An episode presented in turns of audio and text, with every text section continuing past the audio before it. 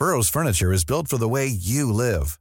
From ensuring easy assembly and disassembly to honoring highly requested new colors for their award-winning seating, they always have their customers in mind. Their modular seating is made out of durable materials to last and grow with you.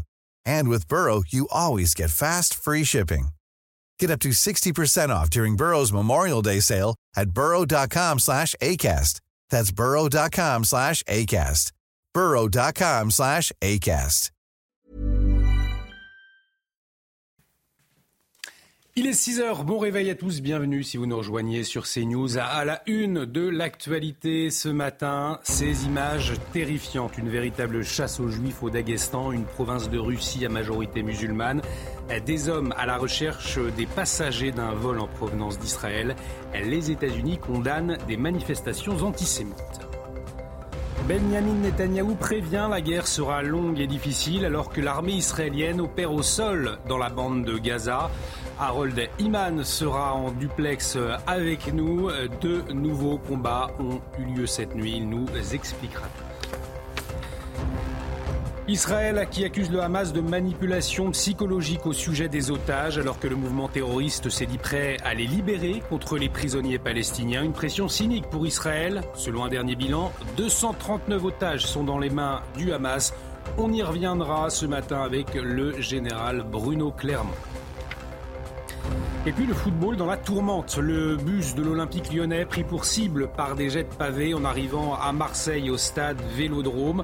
L'entraîneur de Lyon, Fabio Grosso, a été blessé. Le match hier soir a été reporté. Les réactions de dégoût se multiplient.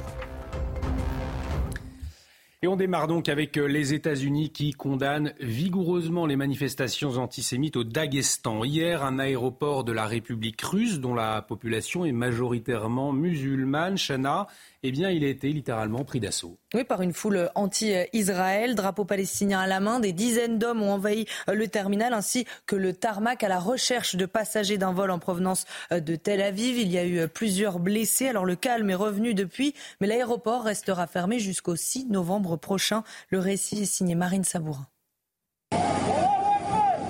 Ces hommes déterminés viennent de pénétrer illégalement sur le tarmac de cet aéroport, scandant des phrases anti-Israël et antisémites.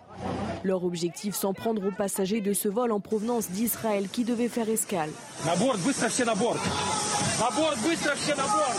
À peine atterri, les stewards et hôtesses de l'air demandent à tous les passagers de rester à l'intérieur de l'avion. Quelques minutes plus tôt, ces mêmes hommes avaient forcé l'entrée de l'aéroport puis s'étaient installés sur le toit, pendant que d'autres vérifiaient les identités des passagers à chaque sortie, traquant chaque citoyen israélien. Ces individus déchaînés, drapeaux palestiniens à la main pour certains, s'en sont également pris au personnel de l'aéroport et aux forces de l'ordre qui tentaient de rétablir le calme. Si une réunion de crise a été organisée par le gouvernement du Daghestan dénonçant fermement ces incidents, de son côté, le chef des musulmans du Daghestan s'est montré moins catégorique. Nous comprenons parfaitement votre indignation. Nous la percevons très douloureusement. Mais il n'en reste pas moins que l'avion vole ici depuis Israël avec des Israéliens et qu'il n'y a aucun moyen de fermer cette route. Vous ne l'interdirez pas avec ces actions. Alors que l'incident était encore en cours, Israël appelait la Russie à protéger tous les citoyens israéliens et tous les juifs. En général, euh, de tels événements qui sont glaçants, on peut le dire quand on voit ces images, est-ce qu'ils peuvent se produire ailleurs dans le monde? Alors effectivement, un, des, objectifs de l'offensive lancée par le Hamas, c'est de mettre le feu à tout ce monde euh, euh, djihadistes ou, complaisants avec la cause djihadiste. Et, donc, il y a 1,5 milliard de musulmans à travers le monde. Il y en a qui vont être très sensibles à ce qui se passe, très sensibles aux images qui sont euh, montrées en permanence euh, dans les télévisions et sur les réseaux sociaux. Donc on va avoir à la fois des, excités comme ça, des, tentatives de, de pogrom quasiment organisées et encouragées par des responsables religieux, jusqu'à l'antisémitisme de, d'ambiance que l'on voit dans, beaucoup de pays. Donc tous les, tous, les enfin, l'objectif, ça fait partie des objectifs du Hamas. Euh, la plupart des, gouvernements qui ont des minorités musulmanes sur leur terrain sont très attentifs à la situation. Euh, il faut savoir quand même qu'au Daghestan, par exemple, la, police russe a réagi très vite, hein. très rapidement. Elle a envoyé euh, des forces d'intervention qui ont arrêté tous ces manifestants. Parce qu'en ce qui concerne en particulier le Daghestan, il y a une très forte minorité russe en Israël et, l'intérêt de Poutine est de malgré tout conserver des bonnes relations avec Israël. Mais multiplication des pogroms, multiplication des attaques à bas niveau de bruit ou avec des intensités comme celle-ci, évidemment, et plus le conflit va durer, plus le conflit va être violent, plus il va y avoir des, dégâts dans le domaine humanitaire et dans les civils, plus on sera face à ce genre de, à ce genre de situation qui peut être très violente. Alors je vous propose à présent, mon général, que nous nous intéressions justement à la situation militaire sur place. Benjamin Netanyahou a prévenu, Chana, la guerre, eh bien, elle sera longue, elle sera difficile. Alors que l'armée israélienne opère au sol dans la bande de Gaza, on rejoint tout de suite nos envoyés spéciaux à Tel Aviv, Harold Iman et Sacha Robin. Harold, bonjour. Il y a eu euh, de nouveaux combats cette nuit. Hein. Alors, on se bat dans le nord de Gaza. Euh, l'armée israélienne, vous le disiez, est déjà présente euh, euh, physiquement par voie terrestre dans cette zone. Et puis, il y a des tirs pratiquement partout. je signale aussi que des miliciens du Hamas ont essayé de pénétrer dans Israël, mais ils ont été euh, interceptés à l'intérieur euh, de la bande de Gaza par les forces de Tzahal. Et puis, il y a des tirs depuis le nord, euh, enfin vers le nord d'Israël, depuis le sud Liban, c'est le Hezbollah, et puis depuis la Syrie. Et donc, l'aviation israélienne frappe, l'aviation américaine frappe aussi, la, la, marine américaine frappe en mer, des missiles qui viennent du Yémen. Il y a tellement de front qu'on s'y perdrait presque. Et c'est sûr que le Hamas, tout en voulant négocier l'échange des 230 otages, c'est le chiffre qu'on avance en ce moment, contre tous les prisonniers sécuritaires dans les prisons euh, israéliennes, eh bien, malgré cette offre, euh, ils attaquent autant qu'ils peuvent et ils sont dans une espèce de bras de fer psychologique que les Israéliens ont bien compris et qui fait partie de leur riposte au terrorisme de ne jamais céder face à ce genre de marchandage. Merci beaucoup, mon cher Harold, Harold Iman avec Sacha Robin. Merci à tous les deux pour votre engagement sur le terrain. Merci, c'est précieux pour nous faire vivre au plus près la situation. On l'entendait, euh, on, entendait Harold nous parler justement du sort des otages encore retenus hein, par le Hamas ce sort des otages qui est remis en question. Oui, le mouvement terroriste s'est dit prêt euh, à, les libérer en échange de tous les prisonniers euh, palestiniens. Le ministre israélien de la Défense, Yoav Galan, a accusé le Hamas de manipulation psychologique. Alors, Général Clermont, pourquoi aujourd'hui Israël ne peut pas entrer dans une telle négociation avec le Hamas? Euh, Je pense que le, terme évoqué par Harold est le bon. il s'agit de la guerre psychologique. le, prélèvement des otages sur la population israélienne faisait partie de la stratégie euh, du Hamas lorsqu'ils ont lancé leur offensive. Ce sont des, ce sont des atouts euh, principaux euh, du Hamas dans la, dans, la, dans la, guerre qui va être menée. 230 otages, non seulement ils sont nombreux, mais en plus il y a une trentaine de nationalités. il est évident que chacun d'entre nous peut s'identifier à la douleur des familles, à l'angoisse des familles. Donc c'est cette guerre psychologique qui a déjà fait évoluer la stratégie du gouvernement israélien, puisque tout au début, il ne parlait pas beaucoup d'otages.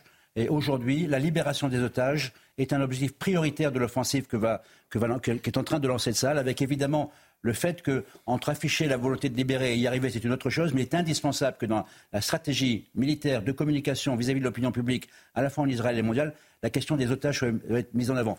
Il faut bien comprendre qu'en permanence, pendant cette guerre, qui va durer très longtemps, il y a trois sujets qui vont être discutés en permanence. C'est évidemment l'aide humanitaire, la question des populations civiles et des dégâts sur les populations civiles et la question des otages. C'est dans cet environnement que Tsahal doit mener son opération de destruction des capacités militaires du, euh, du, Hamas. Merci mon général et nous décryptons tout au long de la matinale bien évidemment la situation euh, au Proche-Orient notamment militaire. On va revenir euh, en France, on va parler politique à présent avec la loi immigration puisqu'elle bien elle arrive la semaine prochaine au Sénat. Véritable casse-tête pour le gouvernement pour trouver une majorité.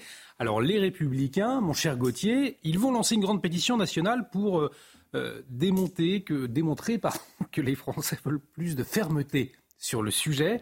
Euh, cela semble tout de même mission impossible de trouver une majorité au, Parlement. Alors, c'était dans euh, tous les quotidiens euh, du dimanche, et notamment à la une du JDD, cette loi immigration, effectivement, avec cette proposition d'Éric Ciotti de pétition pour démontrer eh bien, que les Français veulent plus de fermeté sur le sujet. Olivier Marlex, lui, était dans les colonnes du Parisien, le président du groupe Les Républicains à l'Assemblée nationale, et il dit très clairement qu'il ne votera pas cette loi en l'état. Il dit même que Gérald Darmanin ment en français, et vous voyez le JDD, les Républicains prêts à déposer une motion de censure. Et là, ça serait euh, presque fatal pour le gouvernement, parce qu'une motion de censure déposée par LR qui réunirait une majorité euh, de voix pourrait faire tomber le gouvernement. Alors, qu'est-ce qui est au cœur des crispations? C'est l'article 3, celui qui vise à régulariser les travailleurs sans papier dans les métiers en tension. On ne parle que de cela, que de ce fameux article 3. Parce que si euh, Gérald Darmanin le retire, certes, il pourrait gagner les voix des Républicains, et encore, c'est pas sûr, mais il prendrait le risque d'une scission au sein de sa majorité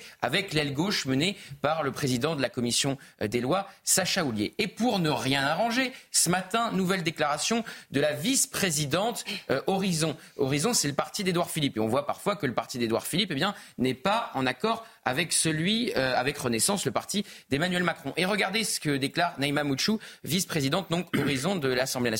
La régularisation pour les métiers en tension est une forme d'encouragement à l'immigration clandestine. Le en même temps sur ce sujet montre ses limites. Donc au sein même de la majorité, on n'est pas d'accord. Alors heureusement pour Gérald Darmanin, elle déclare un peu plus loin qu'elle votera euh, le texte, euh, peu importe s'il y a cet article 3 ou non. Mais vous voyez que ça va être très compliqué pour le gouvernement de trouver une majorité. Il pourrait même tomber si une motion de censure est adoptée. Merci mon cher Gauthier. Explication très claire. Sonia Mabrou qui reviendra certainement avec son invité euh, tout à l'heure, Sébastien Chenu, un vice-président de l'Assemblée nationale, qui sera l'invité donc de Sonia Mabrouk à 8h10. Euh, on va revenir euh, sur ce match OM au Olympique lyonnais annulé après des heures avant le match. Le bus de l'équipe lyonnaise qui se dirigeait vers le stade Vélodrome eh bien, il a été caillassé par des supporters marseillais, des vitres cassées. L'entraîneur du club, Fabio Grosso, a été blessé, Chana. Et sept personnes ont été euh, interpellées au total. Dans un communiqué, l'OL a annoncé son intention euh, de porter plainte ces prochains jours, confirmant que six quarts de supporters avaient également été euh, pris pour cible. La ministre des Sports, quant à elle, souhaite que les auteurs soient retrouvés et qu'ils soient sévèrement sanctionnés. Puis vous voyez la une de l'équipe s'afficher. On y voit le visage donc ensanglanté de l'entraîneur Fabio Grosso. Une impressionnante effectivement de l'équipe. Il y a le maire, il y a le maire de Marseille également, Benoît Payan, qui a réagi. Euh, il a qualifié sur les réseaux, vous le voyez, euh, cette attaque d'inacceptable. Le sport, ce n'est pas ça. Euh, le foot, ce n'est pas ça, a-t-il écrit. Et on va tout de suite revenir sur cette affaire avec Juliette Sada. Les faits se sont déroulés en début de soirée. À quelques minutes de la rencontre, en cette dixième journée de Ligue 1, le bus transportant l'équipe lyonnaise est caillassé aux abords du stade Vélodrome. Résultat, plusieurs vitres cassées. L'entraîneur lyonnais Fabio Grosso est touché par des éclats de verre au visage. Son adjoint, Raphaël Longo, aurait également été blessé à l'œil. Après un temps d'incertitude, le stade Vélodrome se vide. La rencontre est annulée.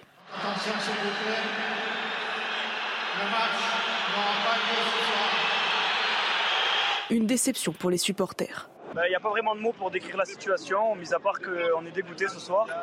Une fois de plus, les, supporters marseillais ont se fait remarquer. Franchement, voilà, nous on a fait le déplacement, on a pris sur notre temps, on est venu au stade pour voir le match. En plus, on était content parce qu'on a affronté Lyon. Euh, voilà, vraiment dégoûté, il n'y a pas d'autre mot que, que dégoûté. Du côté de l'Olympique de Marseille, c'est l'indignation. C'est complètement inadmissible. Je suis en colère, je suis dégoûté. C'est une situation que c'est inadmissible, même si c'est dehors du stade, même si c'est dans la voie publique. Ça n'a pas la place ni dans le football, ni dans la société actuelle. La ministre des Sports, Amélie Oudéa Castera, elle aussi réagit. Elle qualifie l'incident de révoltant et inadmissible. Elle demande à ce qu'une enquête soit menée rapidement et les responsables sanctionnés. Allez tout de suite du sport et du vrai cette fois. Retrouvez votre programme de choix avec Autosphère, premier distributeur automobile en France. Et c'est ce soir qu'aura lieu la 67e édition du Ballon d'Or au Théâtre du Châtelet à Paris, à partir, Chana, de 20h45. Hein. Oui, une présélection euh, de 30 joueurs et 20 joueuses a été établie par un comité composé euh, des rédactions de France Football et l'équipe, ainsi que l'ancienne star du foot Didier Drogba. Parmi les nommés euh, pour le Ballon d'Or masculin, on retrouve le Français Karim Benzema, Antoine Griezmann, Randall Colomani ou encore Kylian Mbappé. Mais le grand favori, eh bien, c'est l'Argentin Lionel Messi, pour qui ce serait le huitième trophée. Il est talonné de près par notre kiki national, Kylian Mbappé évidemment, mais aussi par le Norvégien Erling Haaland. Vous avez profité de votre programme de choix avec Autosphère, premier distributeur automobile en France. On va marquer une très courte pause, mais restez avec nous, puisque dans un instant, vous le savez, nous faisons vivre sur CNews depuis un an cette expédition, expédition pour lutter contre la pollution plastique. Avec cette expédition Plastique Odyssée, Simon Bernard, son président, son cofondateur, est avec nous dans un instant. On revient tout de suite, restez avec nous sur CNews. Votre programme avec Clarence, partenaire officiel de l'expédition Plastique Odyssée. Clarence.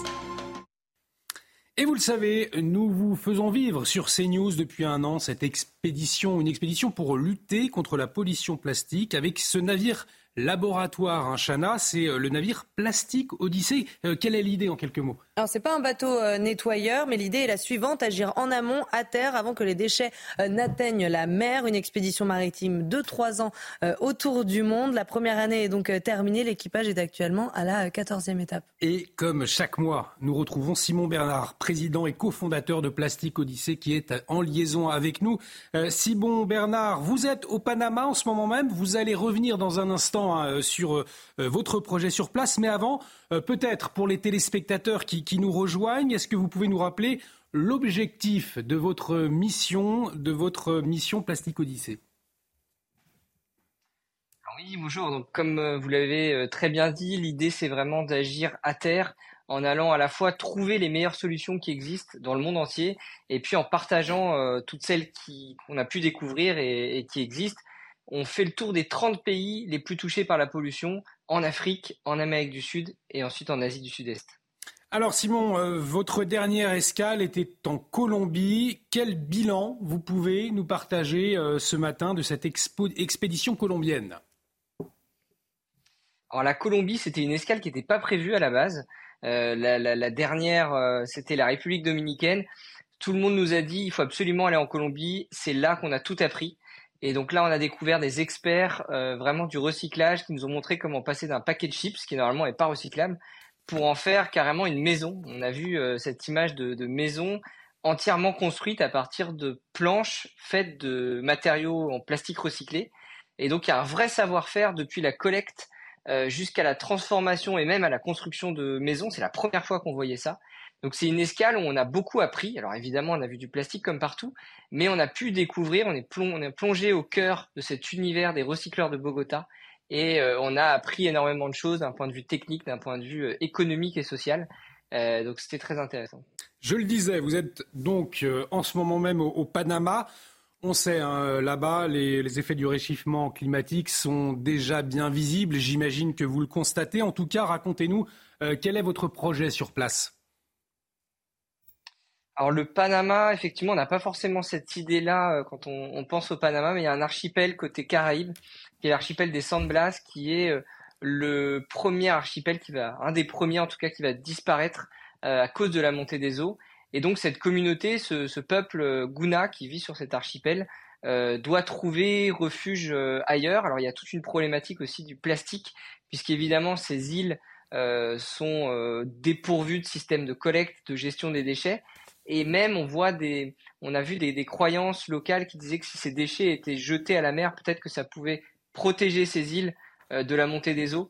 Donc il y a une vraie euh, euh, découverte de ce milieu, la compréhension, la sensibilisation au problème, et puis peut-être trouver des solutions pour transformer ces déchets plastiques et en faire une ressource locale. On va tester de faire des, pontons flottants à partir des plastiques recyclés et des bouteilles d'eau qui sont collectées. Merci beaucoup Simon Bernard. Alors euh, nous nous avons hâte de vous retrouver hein, d'ici un mois maintenant pour que vous nous racontiez hein, le, bilan de ce projet. Bravo pour votre expédition et, euh, merci de, de témoigner hein, sur ces news. Euh, je le rappelle avec votre navire laboratoire Plastique Odyssée. bon courage et bonne expédition à vous.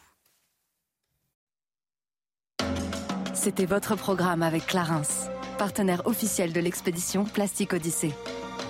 Clarence. Gérald Darmanin l'a assuré hier, la menace terroriste est très élevée et on l'a vu notamment ses inquiétudes d'alerte à la bombe. Mais cette question, dans un instant, combien ça coûte une fausse alerte à la bombe? Eh bien, c'est l'édito écho. Ce matin, Lomic Guillaume nous dit tout. Restez avec nous sur CNews. À tout de suite. Retrouvez votre programme avec Kenol, fabricant français de lubrifiants et fluides de performance qui vous font économiser du carburant. Professionnels, entreprises, collectivités. Regardez votre programme avec Groupe Verlaine Pro. Installation photovoltaïque pour réduire vos factures d'électricité. Groupeverlaine.pro. Et de retour sur le plateau de la matinale de CNews, on sait la France est sous la menace terroriste et certains imbéciles, vous l'avez constaté, eh bien en profitent pour lancer de fausses alertes à la bombe. Sauf que, en plus de la pagaille créée, euh, mon cher Lomic, vous nous dites ce matin que ces alertes, elles ont un coût, et ce coût, eh bien, il est loin d'être négligeable. Oui, en effet, euh, Olivier, hein, c'est le président de l'Union des aéroports français qui le dit. Ces fausses annonces, ces fausses alertes coûtent des millions, notamment aux aéroports qui en sont en ce moment les, premières victimes.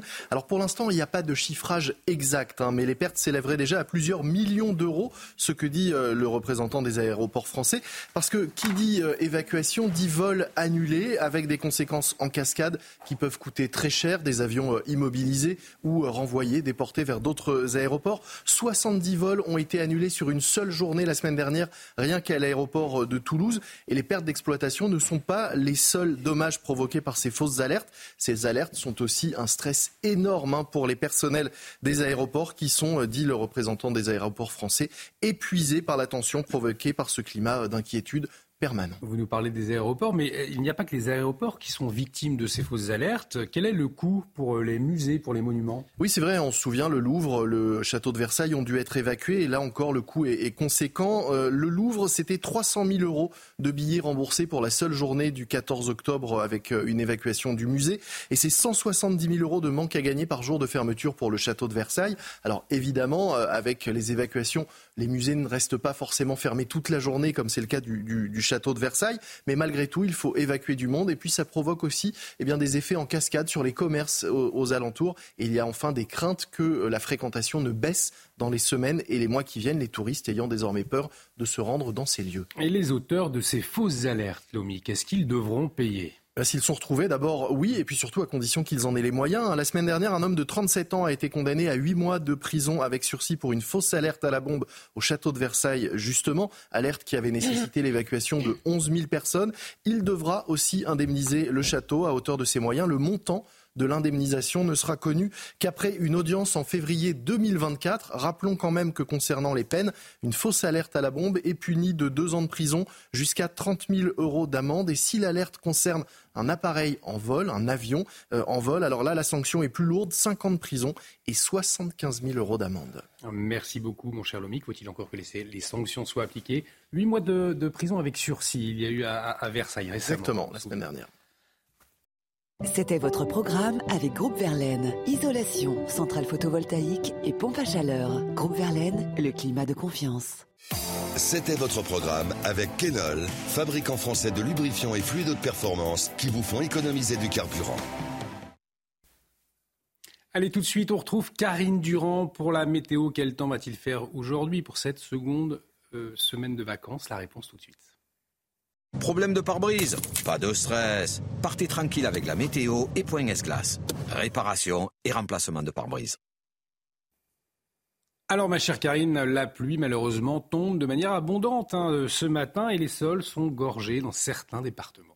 Oui, certains départements ont eu beaucoup d'eau au cours des dernières 24 heures. Regardez, se relever au cours de la journée euh, d'hier. Euh, globalement, entre l'Ardèche, les Vosges, la Nièvre, on a eu entre 45 et 50 mm d'eau en l'espace d'une seule journée seulement. Et c'est loin d'être fini avec tout ce qui va tomber encore aujourd'hui et tout au long de la semaine. Regardez l'état du ciel très perturbé euh, sur la France avec toujours ce bandeau pluvieux hein, qui s'étale du sud-ouest globalement au nord-est en lien avec la tempête Céline. Toujours, ces pluies vont d'ailleurs se bloquer de plus en plus vers les Cévennes où on aura de très forts euh, cumuls et également des averses parfois orageuses qui vont euh, éclater en direction euh, de l'arc atlantique. En ce qui concerne l'après-midi, on va retrouver également ce bandeau pluvieux davantage vers les frontières de l'Est avec de forts cumuls à prévoir sur la région Rhône-Alpes, des averses orageuses parfois puissantes sur la Provence-Alpes-Côte d'Azur et la Corse et puis un peu d'instabilité aussi sur l'arc atlantique jusque sur le sud de la Bretagne avec euh, quelques coups de tonnerre au programme et des pluies continues qui se remettent en place sur l'île de France et l'extrême nord du pays. En ce qui concerne les euh, températures, elles sont globalement de saison un petit peu en baisse quand même euh, ce matin avec 8 à 10 degrés entre la Manche et la mer du Nord, 11 degrés du côté de Paris, un maximum de 18 de la grande douceur pour le pourtour méditerranéen et au cours de l'après-midi, on a encore des températures assez élevées pour le sud-est, hein, de la chaleur pour la Corse, 27 degrés à Ajaccio, température un peu en baisse au nord, seulement 14 pour la capitale. Problème de pare-brise Pas de stress. Repartez tranquille après la météo avec Point S-Glace. Réparation et remplacement de pare-brise. Bon réveil, bienvenue si vous nous rejoignez sur CNews. À la une de l'actualité ce matin, les conséquences du conflit israélo-palestinien sur notre sol. Un individu placé en garde à vue après des menaces très inquiétantes visant un rabbin. Des menaces glaçantes postées sur les réseaux sociaux, on le verra. Et puis 60 interpellations au Daghestan, 9 policiers blessés après une véritable chasse aux juifs qui a eu lieu donc au Daghestan, c'est une province de Russie à majorité musulmane. Les images sont terrifiantes, on rejoindra euh, dans notre journal nos envoyés spéciaux à Tel Aviv, Harold Iman et Sacha Robin, ils nous en diront plus. Je vous le disais donc, un rabbin menacé par un homme sur le réseau social TikTok, des menaces prises, Chana, très au sérieux hein, par les autorités. Oui, cet homme a été arrêté euh, et placé en garde à vue après la publication de plusieurs vidéos où il disait vouloir euh, s'en prendre à l'homme de foi, mais aussi au lieu de culte euh, de la communauté juive. Dounia Tengour et Marine Sabourin. On va s'adresser au... Salut. On a les adresses.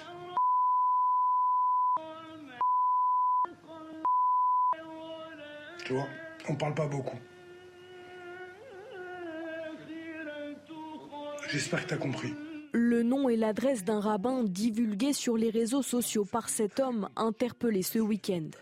Dans cette vidéo visionnée près de 30 000 fois, l'individu menace très sérieusement le rabbin. Des menaces de, de l'ordre on a les adresses, indiquant des villes où le rabbin pourrait se trouver.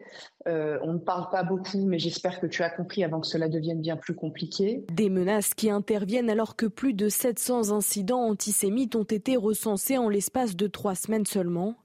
Des actes qui visent désormais la communauté religieuse. Ce sont des hommes de foi euh, qui ne sont pas concernés normalement par ce type de comportement et se retrouver au plein milieu de menaces aussi graves et aussi dangereuses, aussi angoissantes, bien évidemment, c'est pas leur quotidien, mais euh, confiant, confiant parce que justement la police est intervenue, parce que la justice est saisie. Dans ces vidéos publiées sur TikTok, l'individu ciblait également des lieux de culte juifs, se filmant notamment devant des centres culturels israélites de la région parisienne.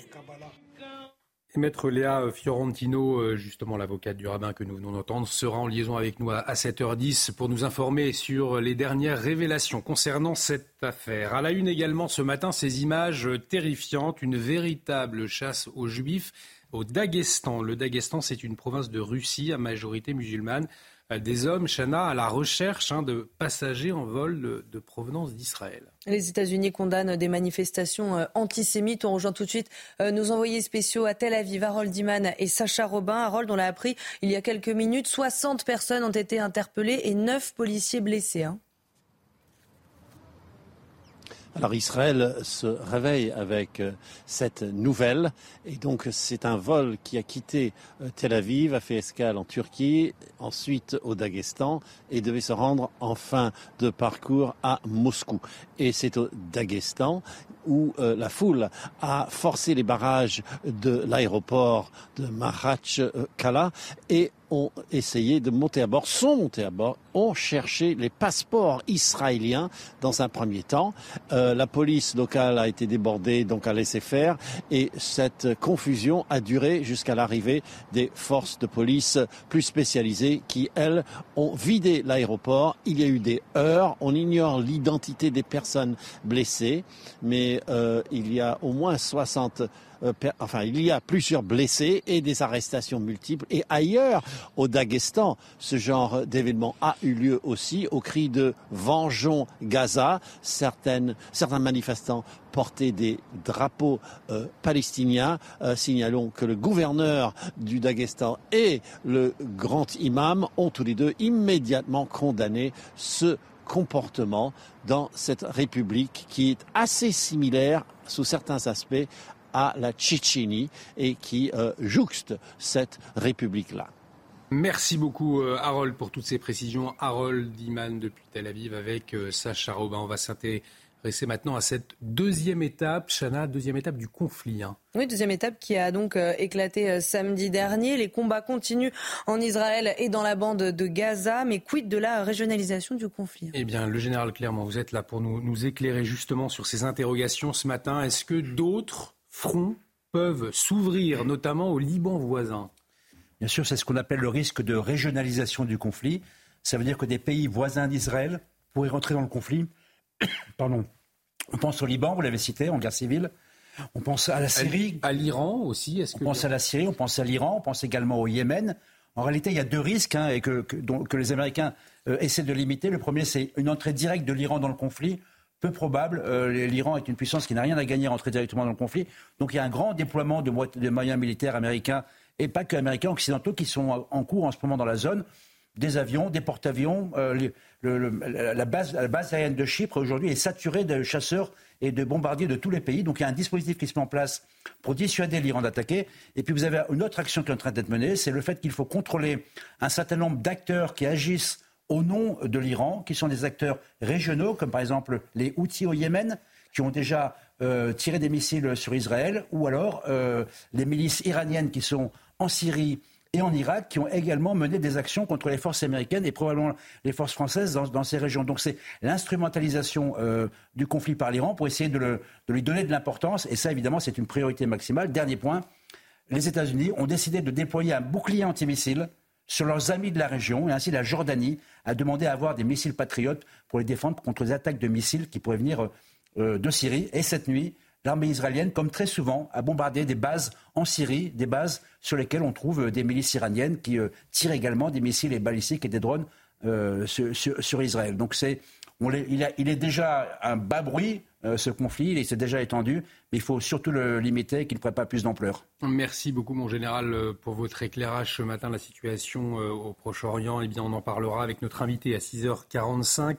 Lise Benkemoun, rédactrice en chef Radio Judaïka, sera en liaison avec nous. mais avant, tout de suite, c'est le journal des sports. Retrouvez votre programme de choix avec Autosphère, premier distributeur automobile en France.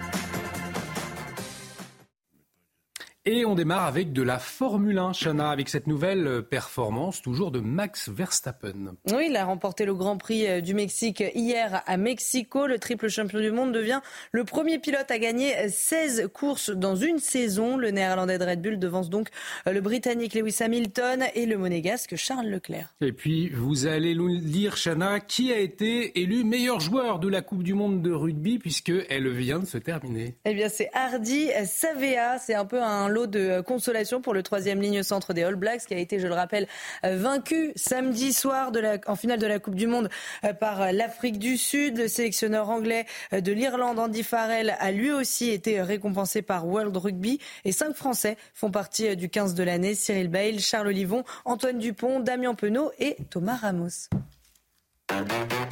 Vous avez profité de votre programme de choix avec Autosphère, premier distributeur automobile en France. L'armée israélienne a donc intensifié ses bombardements et son opération au sol dans la bande de Gaza. Alors quelles sont les dernières informations sur place? On va en, parler avec notre invitée Lise Benkemoun, rédactrice en chef Radio euh, Judaïka, qui est en liaison avec nous. On va revenir aussi euh, sur ces images terrifiantes, la prise d'assaut de l'aéroport du Daghestan, province de Russie à majorité musulmane, une véritable chasse aux juifs. Alors comment ces images ont-elles été reçues en Israël? Là encore, on abordera tout cela avec vous. Restez avec nous sur CNews. À tout de suite. De retour sur le plateau de la matinale. Bienvenue si vous nous rejoignez. Dans un instant, on fait le point avec notre invité sur la situation euh, au Proche-Orient. Lise Benkemoun, rédactrice en chef Radio Judaïka, sera en liaison avec nous dans un instant. Euh, mais tout de suite, les toutes dernières informations. Le rappel des titres, c'est avec vous, Chana Lousteau. Les États-Unis condamnent vigoureusement les manifestations antisémites au Daghestan. Hier, un aéroport de la République russe dont la population est majoritairement musulmane a littéralement été pris d'assaut par une foule anti-Israël. Drapeau palestinien à la main, des dizaines d'hommes ont envahi euh, le terminal ainsi que le tarmac à la recherche de passagers euh, d'un vol en provenance de Tel Aviv. On a appris ce matin que 60 personnes avaient été interpellées, 9 policiers blessés. L'aéroport restera fermé jusqu'au 6 novembre. Le match OM-OL annulé après des heures avant le match. Le bus de l'équipe lyonnaise qui se dirigeait vers le stade Vélodrome a été euh, caillassé par des supporters marseillais. Des vitres ont été euh, cassées et l'entraîneur du club Fabio Grosso a été blessé. Sept personnes ont été euh, interpellées au total. La ministre des Sports souhaite que les auteurs soient retrouvés et qu'ils soient sévèrement sanctionnés. Et puis Emmanuel Macron va inaugurer aujourd'hui la Cité internationale de la langue française. Elle est installée au château de Villers-Cotterêts dans l'Aisne. Ça sera, je cite, la première institution culturelle dédiée à la langue française, selon l'Elysée, qui l'a décrit comme une maison commune offerte à tous les francophones.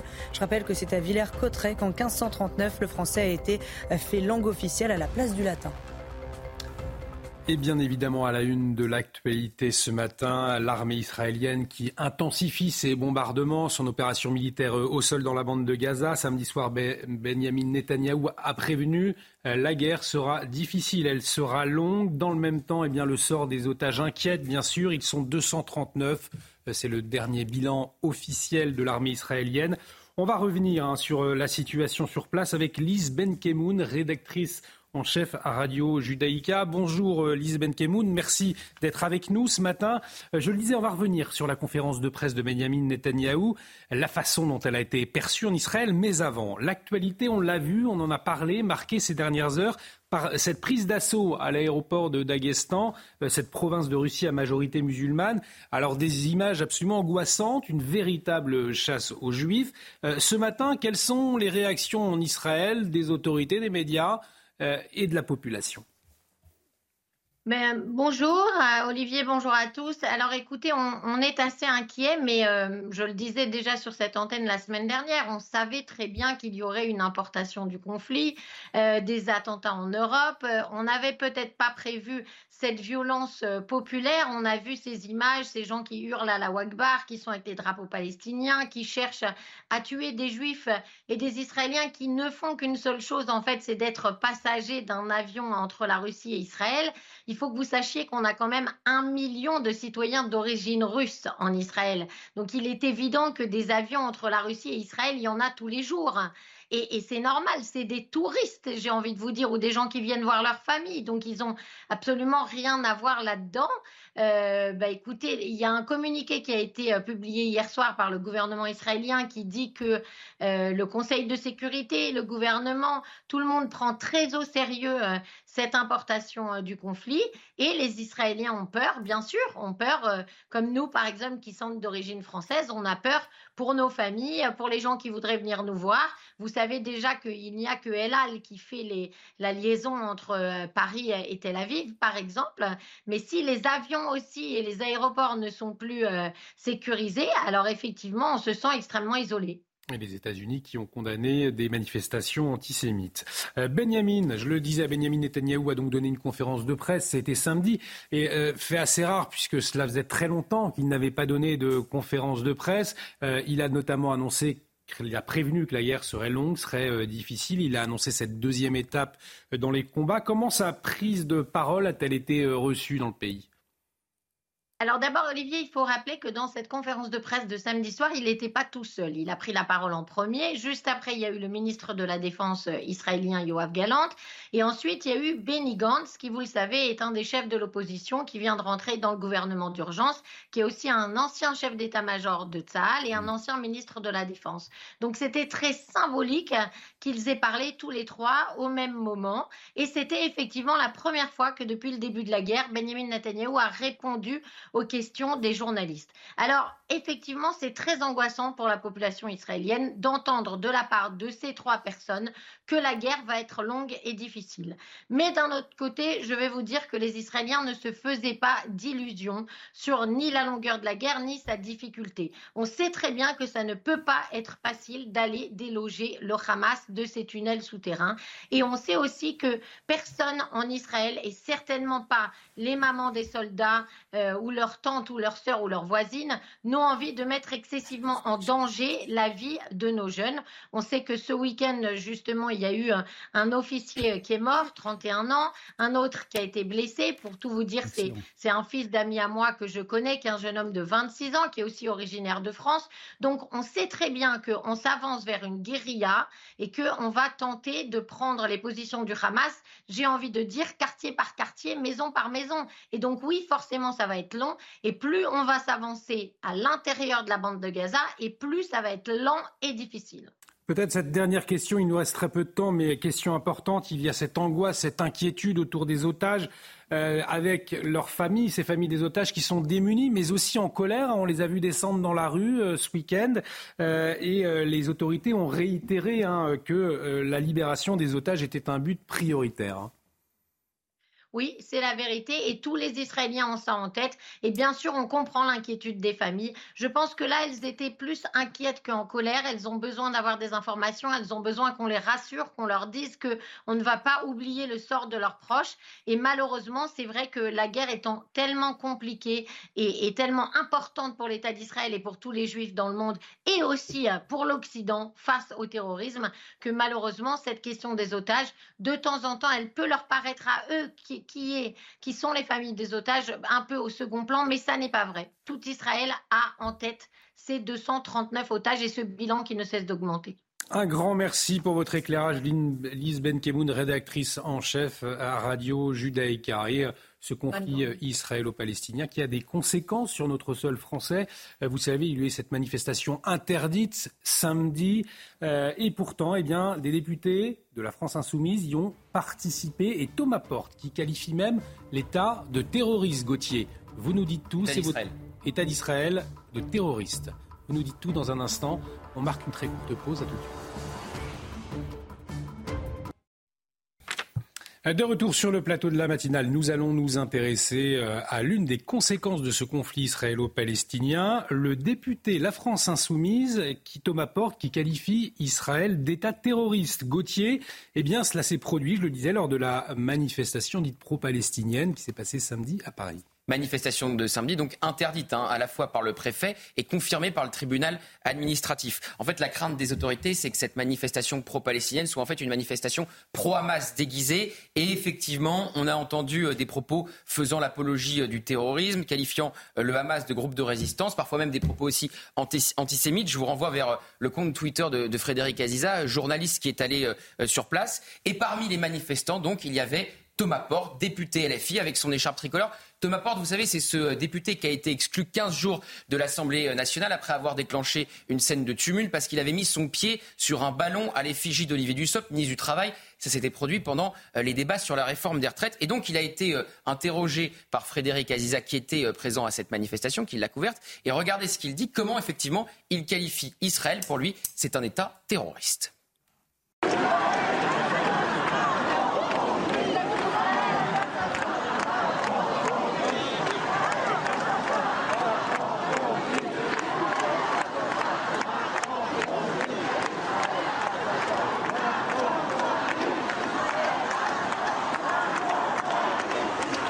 Vous êtes là, Monsieur Porte On dénoncer les crimes de guerre du gouvernement israélien. Et les massacres du Hamas On a condamné tous les crimes de guerre. Les massacres du Hamas. Pardon Les massacres du Hamas. Les massacres du Hamas. On a condamné tous les crimes de guerre. Les massacres du Hamas. Les massacres du Hamas. On les condamne, on condamne tous les crimes de guerre. Et le terrorisme du Hamas. Vous condamnez le terrorisme d'État Et le terrorisme du Hamas. Le terrorisme du Hamas. C'est de la résistance, c'est pas du Tu fais pas de la provoque, arrête.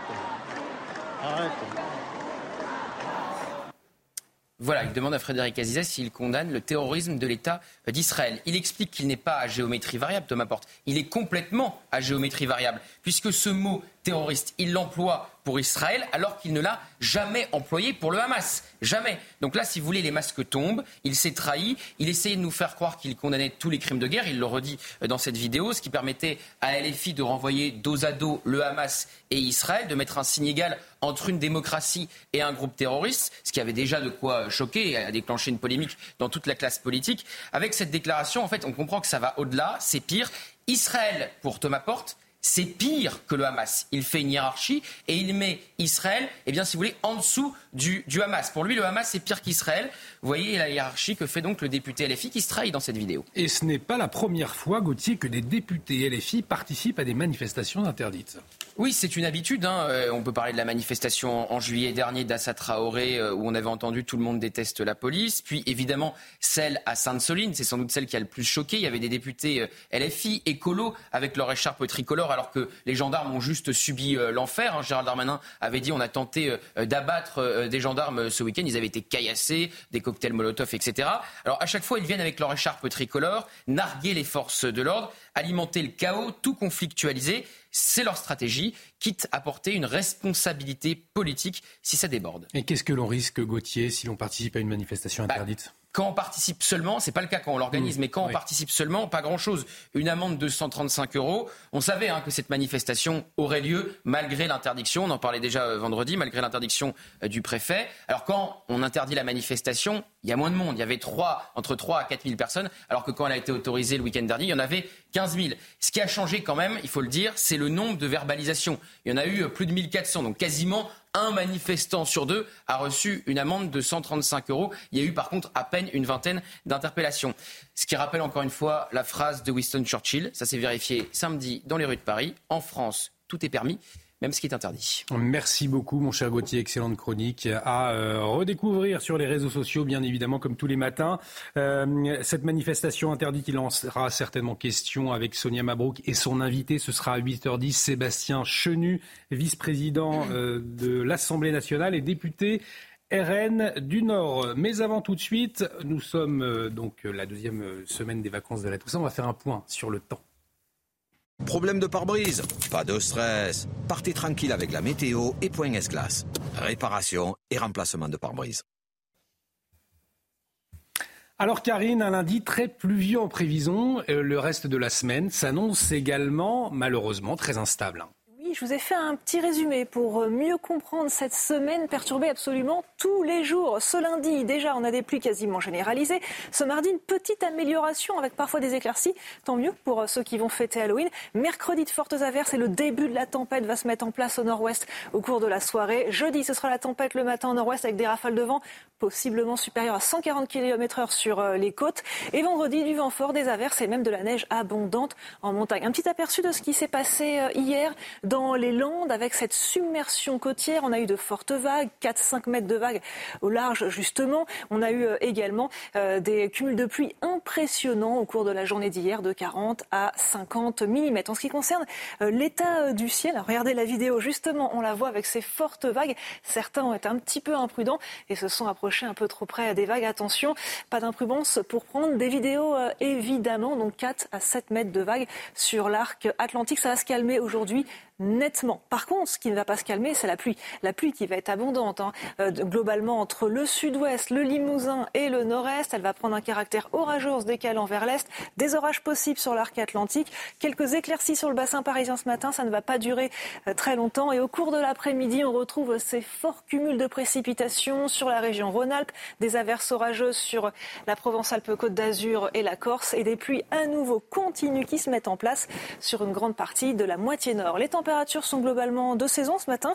Elles sont un petit peu en baisse quand même, avec à peine 8 à 10 degrés en remontant vers la mer du Nord et quand même 18 de la douceur pour le pourtour méditerranéen. Au cours de l'après-midi, encore des valeurs dans les normales de saison, mais le ressenti est très mauvais avec la pluie et avec le vent. Problème de pare-brise? Pas de stress. Repartez tranquille après la météo avec Point S-Glace. Réparation et remplacement de pare-brise. Il est 7h, bon réveil, bienvenue si vous nous rejoignez sur CNews pour vous accompagner jusqu'à 9h. Chana Lousteau, Gauthier Lebret, Karine Durand, le général Bruno Clermont et Lomé Guillot. À la une de l'actualité ce matin, la terreur au Daghestan. Une véritable chasse aux juifs a eu lieu dans un aéroport de cette province de Russie à majorité musulmane. 60 personnes interpellées, 9 policiers blessés. Nous y reviendrons largement en début de ce journal. Israël accuse le Hamas de manipulation psychologique au sujet des otages, alors que le mouvement terroriste s'est dit prêt à les libérer contre les prisonniers palestiniens. Une pression cynique pour Israël. Selon un dernier bilan, 239 otages sont dans les mains du Hamas. Et puis le football dans la tourmente, le bus de l'Olympique lyonnais pris pour cible par des jets de pavés en arrivant à Marseille au stade Vélodrome hier. L'entraîneur de Lyon, Fabio Grosso, a été blessé. Le match reporté les réactions de dégoût se multiplient. Et à la une donc ce matin, les États-Unis qui condamnent vigoureusement les manifestations antisémites au Daghestan. Hier, à un aéroport de cette République russe dont la population est majoritairement musulmane a littéralement été pris d'assaut, Chana, par une foule anti-Israël. Drapeau palestinien à la main, des dizaines d'hommes ont envahi le terminal ainsi que le tarmac à la recherche de passagers d'un vol en provenance de Tel Aviv. 60 personnes ont été euh, interpellées, 9 policiers ont été blessés. L'aéroport restera fermé jusqu'au 6 novembre prochain. Le récit est signé Marine Sabourin. Ces hommes déterminés viennent de pénétrer illégalement sur le tarmac de cet aéroport, scandant des phrases anti-Israël et antisémites. Leur objectif, s'en prendre aux passagers de ce vol en provenance d'Israël qui devait faire escale. À peine atterri, les stewards et hôtesses de l'air demandent à tous les passagers de rester à l'intérieur de l'avion. Quelques minutes plus tôt, ces mêmes hommes avaient forcé l'entrée de l'aéroport, puis s'étaient installés sur le toit, pendant que d'autres vérifiaient les identités des passagers à chaque sortie, traquant chaque citoyen israélien. Ces individus déchaînés, drapeaux palestiniens à la main pour certains, s'en sont également pris au personnel de l'aéroport et aux forces de l'ordre qui tentaient de rétablir le calme. Si une réunion de crise a été organisée par le gouvernement du Daghestan dénonçant fermement ces incidents, de son côté, le chef des musulmans du Daghestan s'est montré moins catégorique. Nous comprenons parfaitement votre indignation. Nous la percevons très douloureusement. Mais il n'en reste pas moins que l'avion vole ici depuis Israël avec des Israéliens et qu'il n'y a aucun moyen de fermer cette route. Vous ne l'interdirez pas avec ces actions. Alors que l'incident était encore en cours, Israël appelait la Russie à protéger tous les citoyens israéliens et tous les juifs. Et pour nous éclairer, le général Bruno Clermont est avec nous. Mon général, de tels événements peuvent-ils se produire ailleurs dans le monde, selon vous? Il faut prendre la mesure de ce qui s'est passé. Hein, on a vu des manifestants euh, monter sur les ailes de l'avion et s'ils avaient pu pénétrer à l'intérieur de l'avion, euh, ils seraient livrés à des lynchages des juifs qui étaient dans l'avion. Donc on a le, but de cette guerre, le but du Hamas, c'est à la fois de régionaliser en faisant rentrer des acteurs euh, régionaux, mais également de mondialiser cette guerre en, attisant la haine au sein des pays musulmans, au sein des minorités musulmanes dans les pays musulmans, de tous ces islamistes qui, euh, qui, ont une, la haine contre Israël, une haine qui est, ancienne, une haine qui est, qui est, vraiment ancrée dans leur cœur et qui est parfois attisée par les responsables religieux. On l'a vu là, le, le, moufti du Daghestan, il, dénonce pas du tout ce qui s'est passé. Hein. Absolument pas. Oui. Bon, il a plus de dire, c'est à peu près normal. Donc c'est vraiment cette situation qui, euh, qui, rend ce conflit extrêmement explosif. Euh, et qui fait qu'entre, en ce qui concerne les juifs euh, dans le monde, vous savez qu'il y a 7 millions de juifs en Israël, il y a une diaspora de 7 millions de juifs en dehors d'Israël. Donc toutes ces minorités sont menacées dans des pays dans lesquels euh, les gouvernements sont incapables d'assurer leur sécurité. Et c'est également le cas en France, hein, puisque aujourd'hui il y a euh, un record d'actes antisémites euh, en France. Près de 800 depuis le 7 octobre, effectivement. On, va y revenir justement avec nos, invités dans la matinale. Euh, mais avant, on, va s'intéresser, et vous l'évoquiez, mon général, à cette crainte de l'extension de ce conflit au Proche-Orient puisque Chana, la frontière entre Israël et le Liban est toujours euh, ce matin sous très haute tension. Hein. Oui, de nouveaux tirs ont été annoncés hier par le groupe terroriste du Hamas palestinien et le puissant euh, Hezbollah. On rejoint tout de suite nos envoyés spéciaux à Tel Aviv, Harold Iman et Sacha Robin. Harold, le rôle de l'Iran est toujours en question. Hein. Oui, l'Iran est pratiquement dans ce, conflit sans être toutefois en contact direct immédiat avec euh, les forces israéliennes. Donc le Hezbollah tire depuis le Liban Sud, le Hezbollah qui est très très lié à l'Iran, là il n'y a aucune ambiguïté. Le Hamas est un tout petit peu plus nouveau qui soit lié à l'Iran et puis il y a carrément des gardes révolutionnaires iraniens en Syrie. Donc les États-Unis sont dans cette guerre aussi, avec cette flotte de 20 navires en Méditerranée, sa flotte dans le golfe Persique et la mer Rouge, et ça tire. Et les avions américains interceptent des missiles tirés sur Israël, vers le sud de l'Israël, depuis le Yémen, où il y a des forces pro-iraniennes. Si on regarde un échiquier de la région, on voit des petits points où l'Iran agit.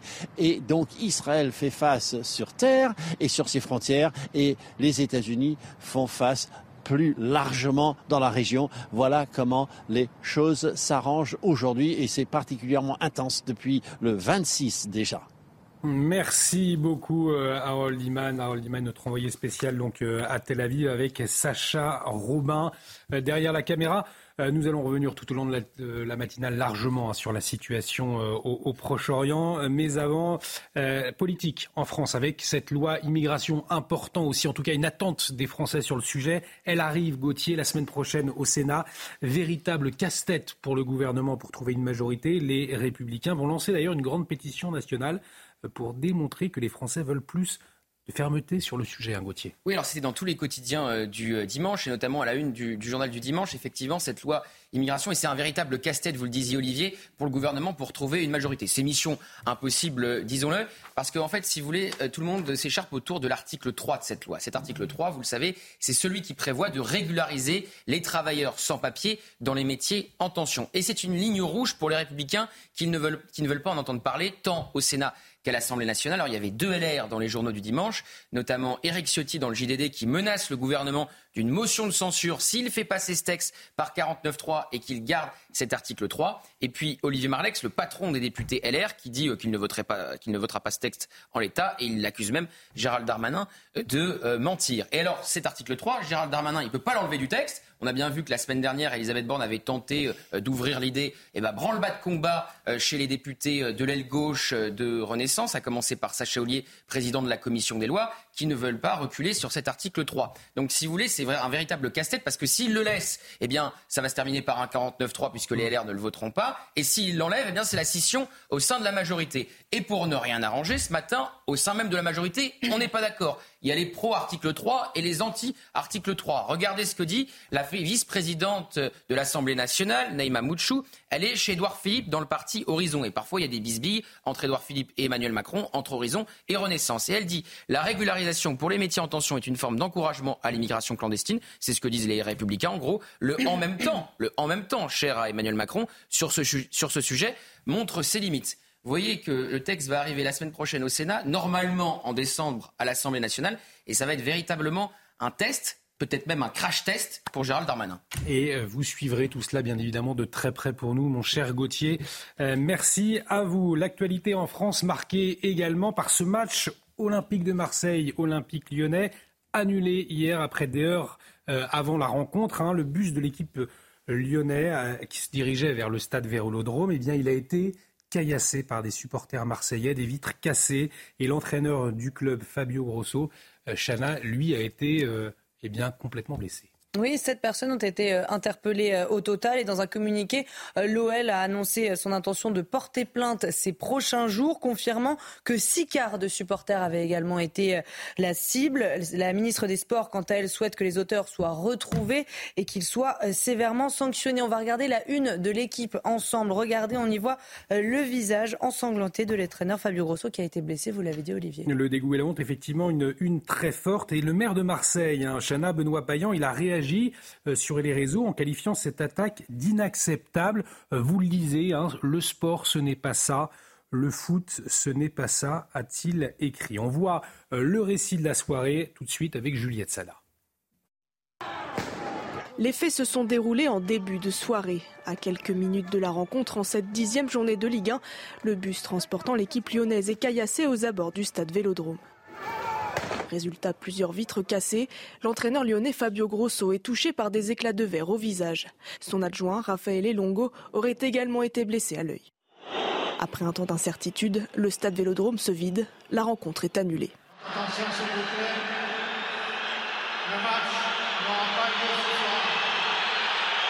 Une déception pour les supporters. Il bah, n'y a pas vraiment de mots pour décrire la situation, mis à part qu'on est dégoûté ce soir une fois de plus, les, supporters marseillais ont se fait remarquer. Franchement, voilà, nous on a fait le déplacement, on a pris sur notre temps, on est venu au stade pour voir le match. En plus, on était content parce qu'on a affronté Lyon. Euh, voilà, vraiment dégoûté, il n'y a pas d'autre mot que, que dégoûté. Du côté de l'Olympique de Marseille, c'est l'indignation. C'est complètement inadmissible. Je suis en colère, je suis dégoûté. C'est une situation que c'est inadmissible, même si c'est dehors du stade, même si c'est dans la voie publique. Ça n'a pas la place ni dans le football, ni dans la société actuelle. La ministre des Sports, Amélie Oudéa Castera, elle aussi réagit.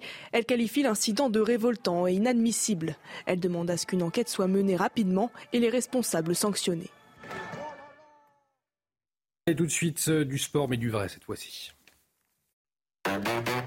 Retrouvez votre programme de choix avec Autosphère, premier distributeur automobile en France.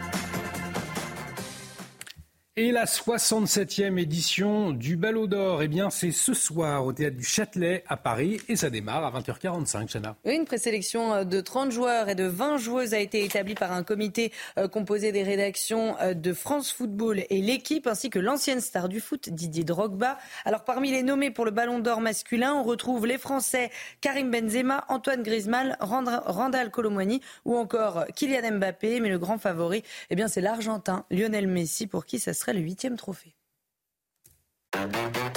Vous avez profité de votre programme de choix avec Autosphère, premier distributeur automobile en France.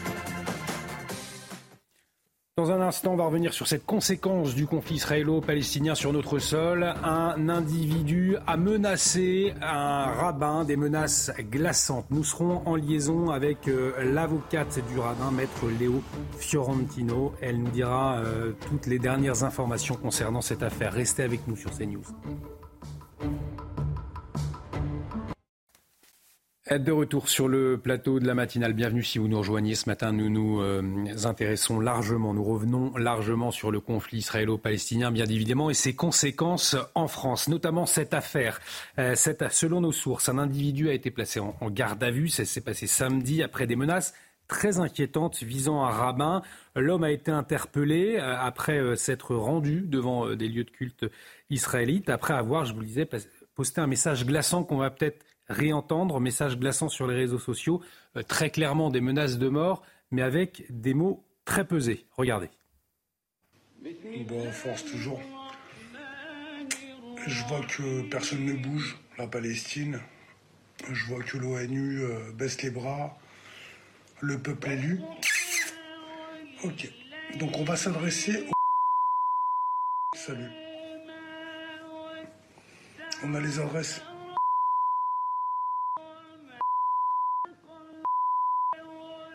Tu vois, on parle pas beaucoup. J'espère que tu as compris. Donc mets une pause avant que ça devienne très compliqué. Et la suite va être très compliquée. Tu vois, quand je te parle, c'est en mode de Kabbalah. Je fais attention, TikTok qui bloque. D'accord? Bisous tout plein. Et pour en parler, maître Léa Fiorentino, l'avocate du rabbin menacé, est en liaison avec nous. Bonjour maître, merci d'avoir accepté notre invitation. Avant de revenir sur les faits, euh, à cette heure, est-ce que l'individu interpellé est toujours en garde à vue? Alors à cette heure, effectivement, il est toujours en garde à vue, toujours interrogé. Son téléphone, semble-t-il, est toujours exploité. Et nous sommes dans l'attente des résultats qui peuvent être euh, ceux menés par les investigations policières. Concernant les faits, justement, est-ce qu'on est juridiquement face à une affaire terroriste? Est-ce que le parquet national antiterroriste est saisi pour le moment ou pas? Est-ce que c'est une demande qui a été faite? Alors, à l'instant où je vous parle, le parquet antiterroriste n'a pas été saisi. Encore une fois, vous savez, euh, je ne vous le cache pas qu'une enquête est, euh, sous le sceau du secret. Donc en réalité, nous attendons tous ces éléments-là. Mais effectivement, vous me posiez la question et nous pourrions considérer qu'il s'agit d'un projet d'attentat terroriste parce que réellement des menaces ont été portées. Elles sont portées à l'endroit euh, du rabbin et je vous remercie de ne pas avoir diffusé son nom de famille, mais elles sont aussi portées compte tenu des autres vidéos qui suivent où cet individu se positionne devant des lieux de culte. Elles sont aussi ces menaces à l'endroit de la communauté juive. Et donc en réalité, la question peut se poser. C'est pour ça que je vous parlais d'investigation en cours, parce que j'imagine que si des éléments ressortaient de ces investigations qui allaient dans ce sens-là, nous pourrions aller sur euh, des, qualifications terroristes. Ça veut dire quoi? Quel type d'éléments? Ça veut dire très concrètement que son téléphone va être fouillé, il va y avoir des perquisitions pour voir si des liens euh, avec des groupes terroristes peuvent être établis, son entourage euh, également qui est observé au peigne fin, qui est c'est cela qui est en train de se passer en ce moment? C'est exactement cela. Toutes les investigations sont faites pour essayer de comprendre qui est cet individu, dans quel environnement celui-ci euh, fonctionne, euh, jusqu'où allait son projet, jusqu'où allaient ses menaces, euh, pour essayer de comprendre si véritablement il y a derrière tout un réseau terroriste. Au-delà de cette affaire, on peut craindre des, scénarios similaires, voire des scénarios pires. On sait que la situation est particulièrement tendue hein, ces derniers jours depuis l'attaque terroriste du Hamas sur le sol français. Vous rappeliez tout à l'heure euh, peut-être 800 actes terroristes depuis euh, trois semaines. 800 actes euh, antisémites, oui. antisémites, pardon, autant pour moi, depuis trois semaines. Et en réalité, on sait que sur une année, on aurait peut-être autant d'actes antisémites. Donc vous comprenez bien effectivement que la situation est particulièrement tendue. Et vous m'interrogez sur du passage à l'acte. Malheureusement, l'histoire française de ces dernières années est pleine de passages à l'acte à l'endroit de la communauté juive. Et donc oui, bien évidemment, et c'est la raison pour laquelle les menaces qui ont été portées à l'endroit de, de Monsieur le rabbin, mais également de la communauté juive, ont été prises très très au sérieux par les forces de police, par la justice, et on leur remercie parce qu'effectivement, les passages à l'acte peuvent exister et ils peuvent être graves et très meurtriers. Merci beaucoup, euh, maître, d'avoir accepté notre invitation. Nous continuons de suivre, bien évidemment, de, de très près l'évolution de, de l'enquête concernant euh, ces menaces, je vous le rappelle, un, message glaçant sur les réseaux sociaux d'un individu, qui menaçait de mort euh, très clairement un rabbin. Merci à vous, Léa Fiorentino, d'avoir accepté notre invitation. On parlait des actes antisémites et ces chiffres qui font froid dans le dos, hein, plus de 800 en 21 jours. On y reviendra là encore à 8h30 avec notre invitée Sarah Ouaklil, vice-président de l'Union des étudiants juifs de France, la terreur pour la communauté juive sur le sol français. Euh, aujourd'hui. On va marquer une très courte pause. On va parler économie dans un instant euh, avec vous, mon cher Lomic. Cette crise qui couvre le nombre de permis de construire est en forte baisse depuis le début de l'année. Le signe euh, d'un marché immobilier qui va mal, très mal même, mon cher Lomic. Vous nous dites tout dans un instant. Retrouvez votre programme avec Kenol, fabricant français de lubrifiants et fluides de performance qui vous font économiser du carburant. Professionnels, entreprises, collectivités. Regardez votre programme avec Groupe Verlaine Pro. Installation photovoltaïque pour réduire vos factures d'électricité. Groupeverlaine.pro. De retour sur le plateau de la matinale, bienvenue si vous nous rejoignez. On va parler immobilier et cette crise qui couvre le nombre de permis de construire est en forte baisse depuis le début de l'année. Euh, c'est le signe que le marché de l'immobilier va mal, très mal, mon cher euh, Lomig. Euh, on vient d'avoir les chiffres du nombre de permis de construire accordés cette année. C'est la dernière information. Ils sont en très net recul. Hein. Oui, vous le disiez, pratiquement 30% de baisse, 28% exactement. C'est colossal parce que moins de permis de construire euh, demandés et accordés, ça signifie tout simplement moins de maisons et d'immeubles mis en chantier, donc moins de logements disponibles à moyen terme. On prépare aujourd'hui, peut-on dire, la pénurie de logements de demain. C'est un véritable problème parce que si on continue sur cette pente, eh bien tout simplement, les Français ne pourront bientôt plus se loger. Sur un an, on a enregistré 371 300 demandes de permis de construire et seulement 300 115 mises en chantier. Les démarrages de chantier sont en recul, eux, de 16%. Ça va forcément augmenter. Il va forcément y avoir de moins en moins euh, de, chantiers euh, mis en, route parce qu'il y a un décalage entre le moment où on demande le permis et euh, le début du chantier. Donc, il faut retenir voilà, près d'un tiers de logements en moins vont sortir de terre dans les mois qui viennent. Mais Lomi, expliquez-nous, comment est-ce qu'on explique ce recul? Eh bien tout simplement parce que l'immobilier est cher, hein, trop cher. La remontée des taux d'intérêt fait qu'il est de plus en plus difficile d'emprunter. Ça coûte de plus en plus cher aux ménages qui voient fondre leur pouvoir d'achat immobilier. Désormais, beaucoup de jeunes ménages doivent renoncer à une première euh, acquisition s'ils n'ont pas un apport conséquent, autrement dit s'ils ne sont pas aidés, notamment par euh, les parents. Ça bloque le marché de l'ancien. Et puis du côté du neuf, ça bloque aussi parce que les prix ont considérablement augmenté du fait de la flambée du coût des matériaux de, construction, euh, notamment liés au, coût de, l'énergie. Bref, tout ça explique qu'on construit de moins en moins en France. Et comment est-ce que le gouvernement observe ces chiffres? Est-ce qu'il s'en inquiète? Oui, mais pas dans tous les ministères. Hein. Du côté du ministère de la Transition écologique qui communique ces chiffres, ça n'a pas l'air de, d'inquiéter spécialement, comme si moins de chantiers, ça voulait simplement dire moins de pollution. En revanche, du côté de Bercy, on est un peu plus inquiet. D'abord parce que le bâtiment et la construction sont des secteurs importants hein, en termes d'emploi et d'activité en France, mais aussi eh bien, parce que le manque de logement a des conséquences sur le chômage. En effet, si les Français ne trouvent pas à se loger facilement à des prix raisonnables là où il y a des emplois à pourvoir, eh bien, on ne réussira pas à faire baisser le, chômage. On n'arrivera pas à euh, ce que les Français puissent se loger à proximité des bassins d'emploi. Le logement est donc, pour les mois qui viennent, un enjeu capital. C'était votre programme avec Groupe Verlaine. Isolation, centrale photovoltaïque et pompe à chaleur. Groupe Verlaine, le climat de confiance. C'était votre programme avec Kenol, fabricant français de lubrifiants et fluides de performance qui vous font économiser du carburant. Allez, tout de suite, nous retrouvons Karine Durand, c'est la météo. Problème de pare-brise? Pas de stress. Partez tranquille avec la météo et Point S-Glace. Réparation et remplacement de pare-brise. Alors Karine, de la pluie, du vent, prévu toute la semaine. Et oui, regardez les cumuls qu'on a relevés hier, hein, avec des pluies très abondantes sur l'ouest, mais aussi du côté euh, du nord-est, entre l'Ardèche, les Vosges ou encore la Nièvre. On a relevé entre 45 et 50 mm. On aura autant aujourd'hui et les jours suivants, voire même encore plus. Les sols vont vraiment être gorgés d'eau dans certains départements, avec un risque d'inondation avec les futures pluies.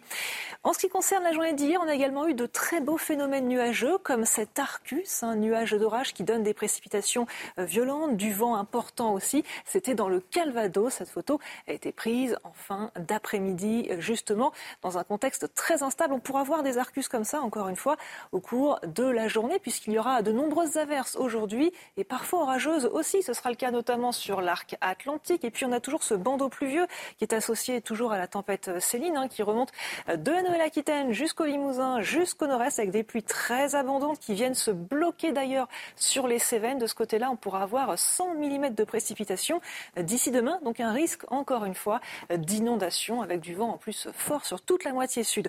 Au cours de l'après-midi, ce bandeau pluvieux, on le retrouve de plus en plus vers la façade est avec des pluies très fortes sur la région Rhône-Alpes, de la neige également dans les Alpes au-delà de 2000 mètres et des pluies orageuses sur la Provence-Alpes-Côte d'Azur et la Corse. Et puis regardez, les pluies sont de retour sur le bassin parisien ou encore sur l'extrême nord. Elles vont être continues tout au long de l'après-midi. Les températures elles sont globalement de saison, mais un petit peu en baisse quand même ce matin. 8 à 10 degrés pour la mer du Nord, 9 en Bretagne, 18 pour le pourtour méditerranéen. Au cours de l'après-midi, les températures sont à peu près dans les normales au nord. Elles sont par contre élevées sur la moitié sud et notamment en Corse avec jusqu'à 27 pour Ajaccio. Problème de pare-brise? Pas de stress. Repartez tranquille après la météo avec Point S-Glace. Réparation et remplacement de pare-brise. Il est 7h30, bon réveil, bienvenue si vous nous rejoignez sur CNews à la une de l'actualité de ce lundi matin. Renforcer la sécurité de tous les établissements scolaires, juifs ou non, c'est ce que veut faire la région Île-de-France. Parmi les mesures proposées, le floutage sur Internet des photos des établissements. Nous y revenons dans un instant. 60 interpellations, 9 policiers blessés après une véritable chasse aux juifs qui a eu lieu au Daghestan, une province de Russie à majorité musulmane. Les images sont terrifiantes. Régis Le Sommier, spécialiste des questions internationales, sera avec nous dans un instant pour en parler. Et puis les aveux de Pierre Palmade, le Parisien dévoile les confidences de l'humoriste face au juge, l'accident mortel qu'il a causé ou encore son addiction. Il dit rêver d'une vie sans drogue. 800 actes antisémites recensés en France depuis le 7 octobre. Dans ce contexte, la région Île-de-France eh est particulièrement touchée puisqu'elle compte les plus importantes communautés juives et musulmanes du territoire, Chana. Et parmi les lieux menacés, les établissements euh, scolaires. Valérie Pécresse, la présidente de la région, a donc décidé euh, de renforcer la sécurité de tous les établissements, qu'ils soient juifs ou non. Viviane Hervier. Au lendemain de l'assassinat du professeur Dominique Bernard à Arras, le plan Vigipirate était relevé au niveau le plus élevé, urgence attentat. Désormais, les élèves se présentent sac ouvert devant un adulte qui effectue un contrôle visuel. Mais face à la recrudescence d'actes antisémites liés à la guerre entre Israël et le Hamas, la région Île-de-France souhaite aller plus loin en doublant notamment le nombre de brigades de sécurité formées à la médiation au milieu scolaire. Mais pas seulement. Il n'y a aucune limite budgétaire, financière pour nous en matière de sécurité des lycées. Toutes les demandes qui nous sont faites par n'importe quel lycée eh bien, sont satisfaites à 100%. Qu'il s'agisse de caméras, qu'il s'agisse de portiques, de, travaux de sécurisation, de, de sas d'entrée, Parmi les autres mesures demandées, il y a le floutage sur Internet des photos des établissements scolaires. La plupart disposent de sites web sur lesquels on peut effectuer une visite virtuelle des lieux. L'idée, c'est évidemment que les informations d'accès dans les lycées ne soient pas accessibles à n'importe qui, ne soient pas visibles depuis simplement Internet, qu'on ne puisse pas eh faire des repérages, évidemment, à l'extérieur. Enfin, l'idée de relier par un bouton d'appel d'urgence les lycées au commissariat fait son chemin, avec toujours la même préoccupation, intervenir au plus vite en cas d'alerte. Ces images terrifiantes ce matin. Plusieurs dizaines d'hommes ont pris d'assaut hier le tarmac et le terminal de l'aéroport de la capitale du Daghestan. C'est euh, la République russe à majorité euh, musulmane, un chana et, des interpellations. Oui, il y a eu 60 euh, interpellations, on l'a appris ce matin, et 9 policiers euh, blessés. C'est une véritable chasse aux juifs après l'annonce de l'arrivée d'un avion en provenance euh, d'Israël. Les États-Unis, de leur côté, condamnent ce matin vigoureusement ces actes qu'ils qualifient d'antisémites. Israël a dit espérer que les autorités russes protégeront la sécurité de tous les citoyens israéliens et juifs où qu'ils se trouvent. Alors pour bien comprendre ce qui s'est joué, Régis Le Sommier, spécialiste des questions internationales, est en liaison avec nous. Régis Le Sommier, bonjour, merci d'avoir accepté notre invitation. Alors pour commencer, euh, que faut-il connaître du Daghestan, puisque c'est vrai que euh, des téléspectateurs ne savent peut-être pas où ça se trouve, euh, pour bien comprendre ce à quoi nous avons assisté hier? Bah écoutez, le Daghestan, ça fait partie des, des, républiques musulmanes du sud de la Russie. En fait, c'est trois républiques qui sont l'Ingouchie, la Tchétchénie surtout et le Daghestan. Il faut savoir que euh, au niveau de, la population, donc on est dans euh, du 90% euh, musulmans. on est dans des pays qui sont qui ont connu donc la, le principal étant la, guerre de Tchétchénie, étant la Tchétchénie, qui ont connu une situation insurrectionnelle à la fin des années 90. Et la Russie a repris le, dessus. le Daghestan était d'ailleurs pendant longtemps un, comment dire, un pays qui, qui avait, qui, qui, où il y avait beaucoup de, de, terroristes tchétchènes qui se sont réfugiés. Donc, pour, par rapport à ce qu'on voit et par rapport à ce qui s'est passé, il faut savoir que l'islam est extrêmement, extrêmement, euh, il y a une forme d'islam euh, assez radicale qui est développée. Alors, c'est contrôlé par les autorités. D'ailleurs, euh, les autorités tchétchènes, par le, le, biais, le biais de son, du ministre de l'Information hier, Ahmed Doudaïev, ont condamné ce qui s'est passé à, l'aéroport de Et, mais en réalité, ce qu'il faut, comprendre, c'est que dans ces pays-là, euh, l'État est sous contrôle de l'État, mais il, est quand même extrêmement radical, il est quand même euh, très fort, il reste très incisif. Et donc ces scènes, en fait, qui se sont développées au départ, c'est comme il y a eu une, information comme quoi un vol en provenance de Tel Aviv arrivait sur, sur l'aéroport et des centaines donc de Dagestanais ont attaqué l'aéroport pour essayer justement de monter dans l'avion. Il s'agissait d'un avion d'ailleurs qui était simplement en escale en direction de Moscou. Régis Le Sommier, est-ce qu'il euh, y a d'autres régions en Russie, mais aussi dans le monde, où euh, des scènes similaires pourraient se, produire? Ben, écoutez, euh, là, ça s'est produit à cet endroit. Maintenant, la, vraie question, c'est comment, quand on voit les foules de, de manifestants qui viennent soutenir comment, la bande de Gaza et les Palestiniens, ils sont pas tous dans, dans, dans l'état d'esprit, il faut bien le préciser, euh, de tuer ou de chasser les juifs, mais il est évident que euh, il y a dans cette dans, dans cette dans ce contexte international en ce moment euh, une propension évidemment à des débordements euh, de ce type, euh, débordements d'ailleurs qui sont comment dire le, propre de certains agitateurs. là, ce qui, est, ce, qui est, assez effrayant, c'est-à-dire que c'est un, un, pays, le Daghestan, que vous l'avez très bien montré sur la carte, qui se trouve quand même extrêmement loin d'Israël. Et, le, simple, la simple information comme quoi un avion qui contiendrait des passagers israélites euh, a, a, suffi euh, à déclencher euh, ce, type de, comportement. je précise encore une fois qu'il s'agit vraiment de républiques extrêmement où l'islam est, très, est très fort. Hein. souvent, on, parle de, de de, Kadyrov, le leader tchétchène, comme étant un allié de Poutine dans la guerre en Ukraine, etc., un personnage autoritaire, mais c'est un personnage qui a développé extrêmement de, de un, réseau de mosquées euh, chez lui euh, qui, est, qui, est, qui a développé et qui a gardé un islam euh, extrêmement radical. Donc c'est pas étonnant de voir ce, ce type de, de, de, comportement. Alors précisons aussi une chose, c'est que la Rosguardia, c'est-à-dire la garde civile russe, est intervenue pour faire, pour procéder à ces arrestations justement, et que la réponse est extrêmement ferme parce que au niveau du code dagestanais, le type d'activité de, ce qui s'est passé hier, euh, pour toute personne arrêtée, euh, le, tarif, c'est entre 7 et 10 ans de prison. Merci beaucoup, Régis euh, Le Sommier, pour votre décryptage ce matin. Je le rappelle, vous êtes spécialiste des questions internationales. Et puis, toujours à propos de la situation au Proche-Orient, on l'a appris il y a un instant, l'armée israélienne fait état de dizaines de combattants tués dans la nuit à Gaza, puisque eh, eh bien, euh, les combats à Gaza euh, euh, se déroulent, des combats depuis vendredi dernier. Deuxième phase de l'offensive, c'est ce qu'a annoncé Benjamin Netanyahou.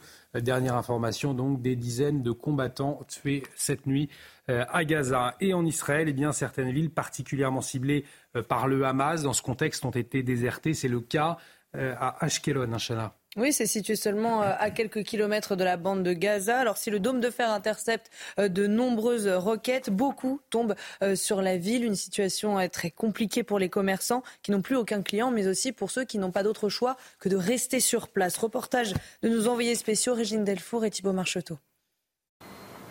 Ashkelon est désormais une ville fantôme située à une dizaine de kilomètres de la bande de Gaza. Elle est la cible des roquettes du Hamas. Plus de 200 ont été tirées depuis le 7 octobre, faisant fuir les habitants. Pour les commerces restés ouverts, la situation devient critique. Regardez, tout est plein, mais les gens ne viennent pas. Ils ont peur, et je le comprends. Mais qu'est-ce qu'on va faire maintenant avec tout ça? Certains habitants n'ont pas d'autre choix que de rester ici. Je reste ici j'ai besoin de travailler. Je ne peux pas juste vendre mon appartement et partir quelque part. Je suis infirmière. J'ai des obligations. Je ne peux pas partir comme ça.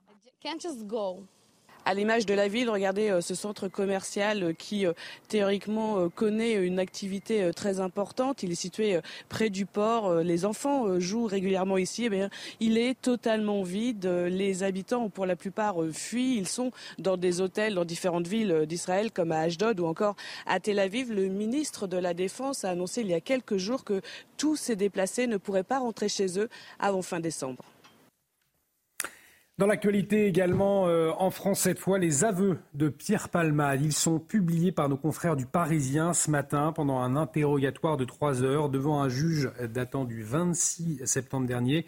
Euh, l'humoriste Chana s'est livré hein, sur l'accident de voiture, souvenez-vous, qu'il a provoqué, c'était le 10 février dernier. Sa thérapie euh, contre l'addiction à la drogue, sa rechute en boîte de nuit ou encore ses perspectives d'avenir, tous ces sujets sont abordés dans cet interrogatoire raconté par Augustin Donadieu.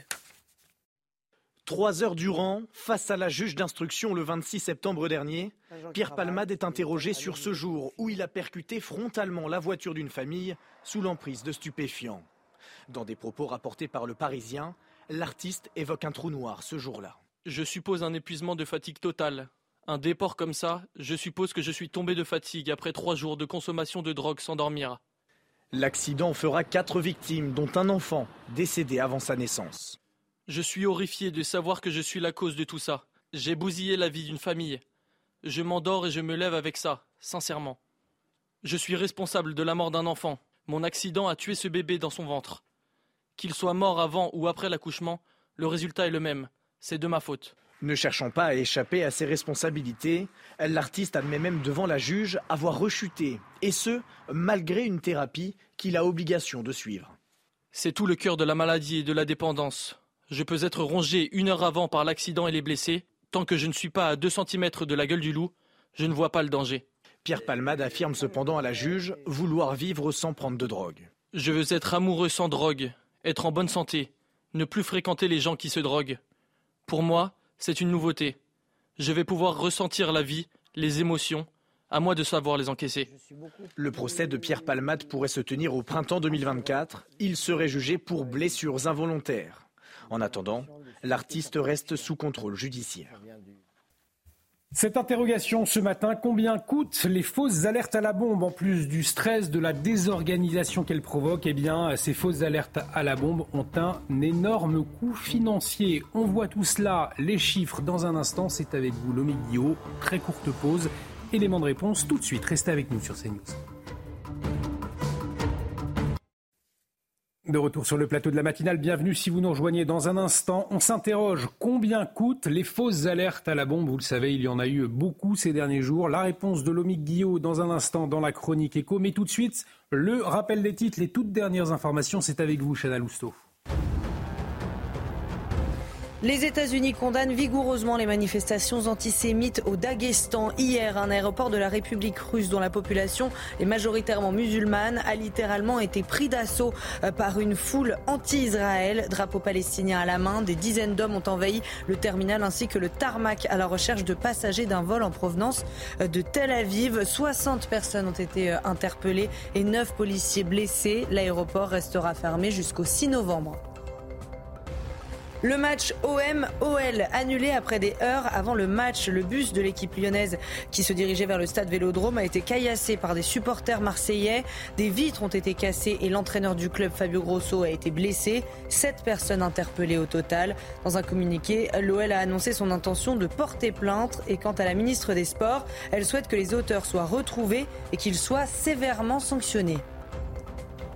Et puis Emmanuel Macron va inaugurer aujourd'hui la Cité internationale de la langue française. Elle est installée au château de Villers-Cotterêts dans l'Aisne. Ça sera, je cite, la première institution culturelle dédiée à la langue française selon l'Elysée. Je rappelle que c'est à Villers-Cotterêts que, que le français a été fait langue officielle à la place du latin. Retrouvez votre programme avec Kenol, fabricant français de lubrifiants et fluides de performance qui vous font économiser du carburant. Professionnels, entreprises, collectivités. Regardez votre programme avec Groupe Verlaine Pro. Installation photovoltaïque pour réduire vos factures d'électricité. Groupeverlaine.pro. La France, on le sait, sous la menace terroriste et certains imbéciles en profitent pour lancer des fausses alertes à la bombe. On en a beaucoup parlé ces derniers jours, sauf que, eh bien, en plus de la pagaille que cela crée, vous nous dites ce matin, mon cher Lomic, que ces alertes, elles ont un coût et un coût loin d'être négligeable. Oui, en effet, Olivier, c'est le président de l'Union des aéroports français qui le dit. Ces fausses annonces coûtent des millions, notamment aux aéroports qui en sont euh, victimes, qui en sont les, premières victimes, même pourrait-on dire, avec 70 euh, fausses alertes ces, ces, derniers jours. Pour l'instant, il n'y a pas de chiffrage exact, hein, mais les pertes s'élèveraient déjà à plusieurs millions d'euros, selon ce représentant des aéroports, parce que qui dit évacuation des aéroports dit vol annulé, avec des conséquences en cascade qui coûtent très cher. La semaine dernière, rien qu'à euh, Toulouse, il y a eu 70 vols annulés des vols, qu'il faut reporter des passagers, qu'il faut loger par exemple, ou des correspondances qu'il faut assurer. Et les pertes d'exploitation ne sont pas les seuls dommages provoqués par ces fausses alertes. Ces alertes sont aussi un stress énorme, dit ce représentant des aéroports, pour le personnel qui travaille sur place, personnel qui est épuisé par la tension provoquée par ces multiples alertes. Vous nous parlez des aéroports, mais euh, il n'y a pas que les aéroports qui sont victimes de ces fausses alertes, on l'a vu. Euh, quel est le coût pour les musées, euh, les monuments oui, c'est vrai, hein, Versailles et le Louvre ont été évacués à plusieurs reprises, on s'en souvient. Là encore, il y a un coût. L'évacuation du Louvre le 14 octobre a coûté 300 000 euros en billets remboursés euh, au musée.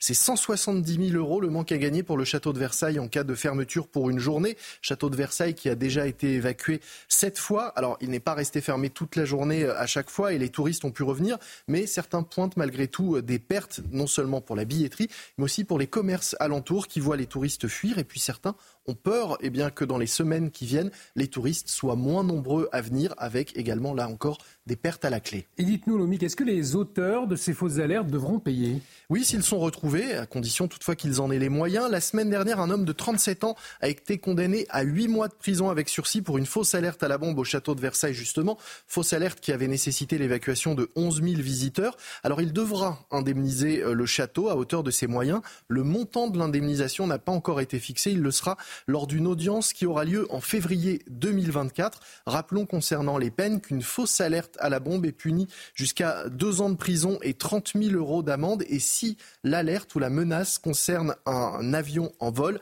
la sanction est alors beaucoup plus lourde, jusqu'à 5 ans de prison et 75 000 euros d'amende. Groupe Verlaine, isolation, centrale photovoltaïque et pompe à chaleur. Groupe Verlaine, le climat de confiance. C'était votre programme avec Kenol, fabricant français de lubrifiants et fluides de performance qui vous font économiser du carburant.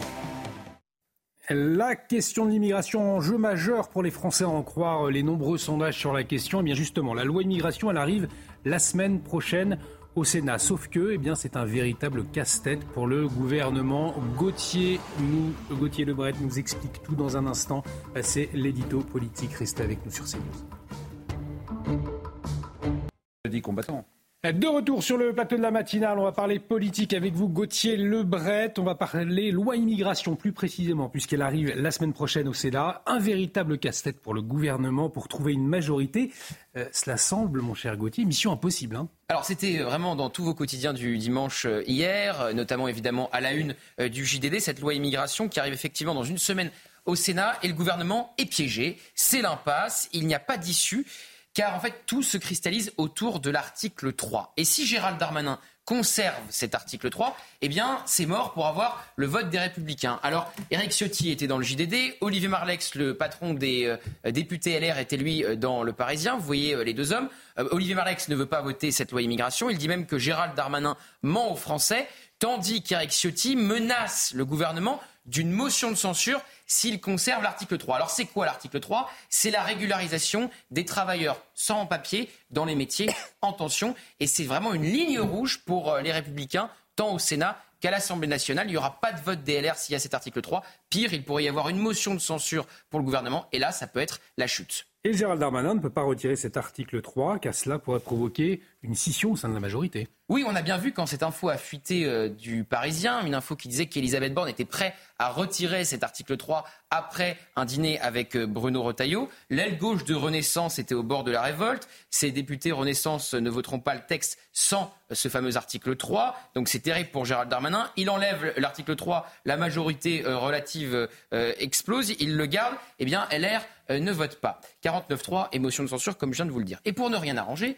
ce matin, il y a quelqu'un de la majorité qui parle dans les colonnes euh, du Figaro et qui vient un peu rajouter sa pierre à l'édifice euh, des euh, divisions. Elle est vice-présidente de l'Assemblée nationale en plus. Elle est au parti Horizon d'Édouard Philippe. Alors on sait parfois qu'il y a des désaccords entre Édouard Philippe et Emmanuel Macron et entre leurs deux partis, Renaissance et Horizon. Et voilà ce que dit Naïma Mouchou. Elle dit la régularisation pour les métiers en tension est une forme d'encouragement à l'immigration clandestine. Le en même temps, le en même temps, quintessence du macronisme qui tient euh, tant à cœur sur à peu près tous les sujets à Emmanuel Macron, et eh bien pour elle, sur ce sujet, il montre ses limites. C'est vrai parce que le en même temps, en fait, si vous faites du en même temps en matière migratoire, la droite vous trouve toujours trop laxiste et la gauche toujours trop inhumain. Donc ça n'arrange rien pour les affaires euh, de Gérald Darmanin. Heureusement pour lui, Naïma Mouchou, euh, qui est donc députée Horizon, précise qu'elle votera le texte quoi qu'il arrive parce qu'elle veut que ça avance. Et cela fait plus d'un an que ce texte immigration doit arriver au Parlement, Gauthier. Repoussé, encore repoussé, toujours repoussé. Avec l'attentat de Arles, les choses se sont accélérées. Ce n'est plus possible de, reculer. Alors vous savez ce qui s'est passé hein, avec cette famille du terroriste de Arles. Elle n'a pas été expulsée, euh, déjà parce qu'il y avait euh, cette circulaire de, Manuel Valls qui permet de régulariser les enfants euh, des sans-papiers quand ils sont scolarisés. Et puis cette loi de 2006 qui empêche d'expulser une personne arrivée sur notre sol avant l'âge de 13 ans. Là, c'était pour l'expulsion du terroriste lui-même, qui était pourtant fiché FSPRT et fiché S. Donc, en fait, Gérald Darmanin ne peut plus reculer, sauf qu'il a face à lui un précipice, impossible de trouver une majorité. Avec ce texte, il le sait, il joue son avenir politique, il n'a pas envie euh, d'utiliser un, un 49-3, il veut aller au vote, quitte même à perdre. Et puis aussi, il joue l'avenir du gouvernement Borne, car encore une fois, s'il y a une motion de censure déposée par LR, elle a de grandes chances d'être adoptée. Et là, c'est la chute pour tout le monde. Merci mon cher Gauthier, excellent euh, édito politique à retrouver sur les réseaux sociaux, euh, notamment d'ici quelques minutes pour avoir toutes ces explications euh, bien claires. Qu'en pense d'ailleurs le Rassemblement national de ce projet de loi immigration? Sébastien Chenu, vice-président de l'Assemblée nationale, député RN du Nord, sera l'invité de Sonia Magbrouk de la grande interview. Euh, ce sera à 8h10. Mais avant, on fait un point complet sur la météo. On retrouve Karine Durand. Problème de pare-brise? Pas de stress. Partez tranquille avec la météo et point S-Glace. Réparation et remplacement de pare-brise. Et une semaine, ma chère Karine, qui s'annonce très perturbée, même tempétueuse. Hein. Et oui, regardez ce petit résumé. Euh, ce n'est pas trop euh, joli à voir. En tout cas, chaque jour, une nouvelle perturbation. Ce lundi, des pluies euh, quasiment généralisées. Ce mardi, on a quand même une petite amélioration avec quelques éclaircies. Plutôt pas mal pour ceux qui vont fêter Halloween. Et puis mercredi, c'est le début de la tempête. En soirée, attention, le vent violent sur le nord-ouest qui va se prolonger ce jeudi sur les autres régions. Des rafales possiblement à plus de 140 sur les côtes de la Bretagne, de la Normandie. Et puis ce vendredi, un peu de tout, du vent fort, des averses en plaine et de la neige très abondante en montagne une image de ce qui s'est passé euh, hier sur les côtes landaises, cette fois-ci avec de la submersion marine. On a eu des vagues de 4 à 7 mètres quand même sur les côtes, avec euh, parfois certains habitants qui ont commis quelques imprudences en s'approchant un peu trop près de ces vagues. Aujourd'hui, le risque est quand même bien moins élevé, même si le temps reste très perturbé. Justement, regardez ce qui se passe sur notre carte avec toujours ce bandeau pluvieux qui est associé à la tempête Céline, qui s'étale donc de la Nouvelle-Aquitaine, Pyrénées-Atlantiques jusqu'au Limousin, jusqu'en remontant vers la région Grand Est. Ces pluies atteignent les Cévennes. Elles vont rester bloquées de ce côté-là. On pourra avoir jusqu'à 100 mm de précipitations sur les Cévennes d'ici demain. Et puis le temps se gâte sur l'arc atlantique avec de fréquentes averses orageuse. Au cours de l'après-midi, on retrouve ce même type de temps qui se décale vers l'est, qui reste bloqué sur la région Rhône-Alpes avec de la neige au-delà de 2000 mètres d'altitude, de fortes averses orageuses sur la Provence-Alpes-Côte d'Azur et de nouvelles pluies continues qui s'infiltrent sur le nord. Les températures sont globalement de saison ce matin. Elles sont un peu en baisse quand même au nord, à peine 10 degrés pour l'île, jusqu'à 18 sur la côte méditerranéenne. Et en ce qui concerne l'après-midi, elles sont toujours dans les normales sur la moitié nord. Elles sont très douces du côté du sud et en particulier en Corse jusqu'à 27 pour Ajaccio. Problème de pare-brise? Pas de stress. Repartez tranquille après la météo avec Point S-Glace. Réparation et remplacement de pare-brise.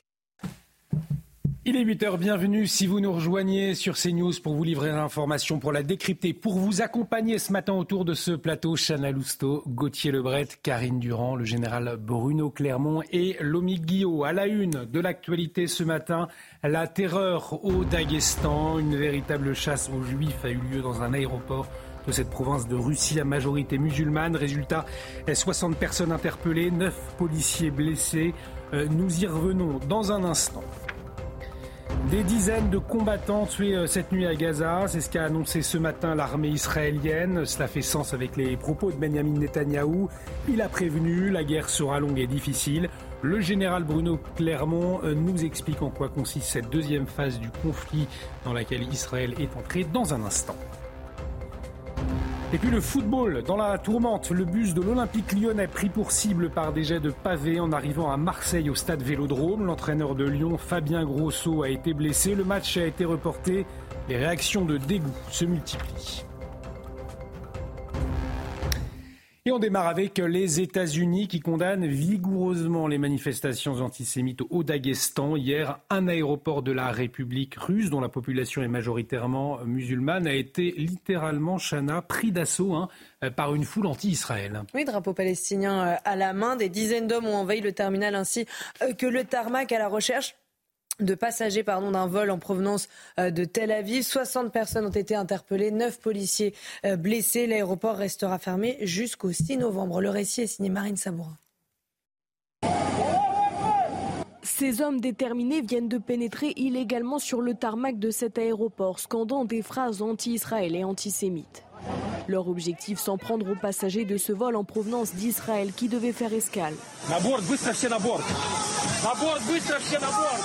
À peine atterri, les stewards et hôtesses de l'air demandent à tous les passagers de rester à l'intérieur de l'avion.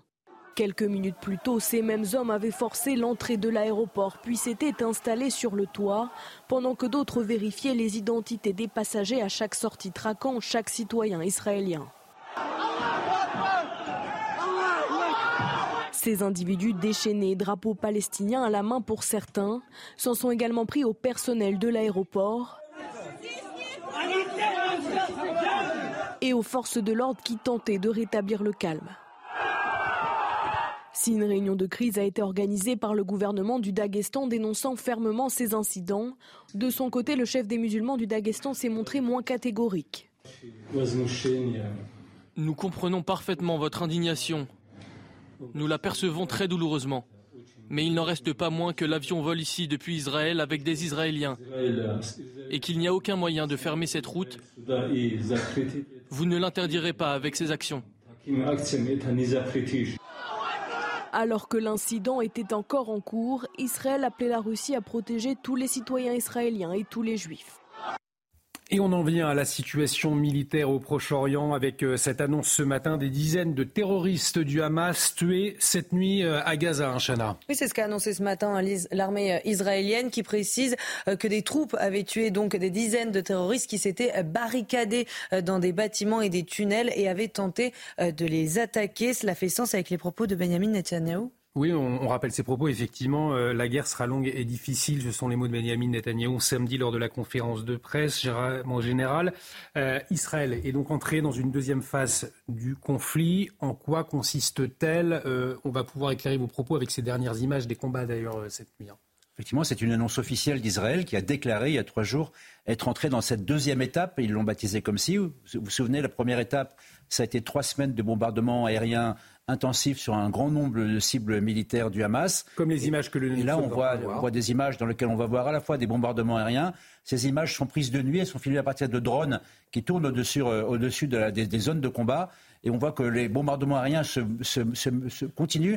La différence, c'est qu'ils sont maintenant coordonnés avec l'action des troupes au sol, puisqu'il y a régulièrement des raids de, euh, de, blindés, de véhicules du génie, de véhicules d'infanterie mécanisée qui rentrent à l'intérieur de la bande de Gaza par différents endroits de manière à accompagner ces bombardements aériens, à les rendre plus précis et, puis aller au combat directement contre les, miliciens du Hamas qui sont obligés de sortir euh, de leur souterrain pour combattre euh, Israël. Là, on voit ces photos, ces photos un tireur d'élite. Donc les combats sont engagés contre le Hamas en surface.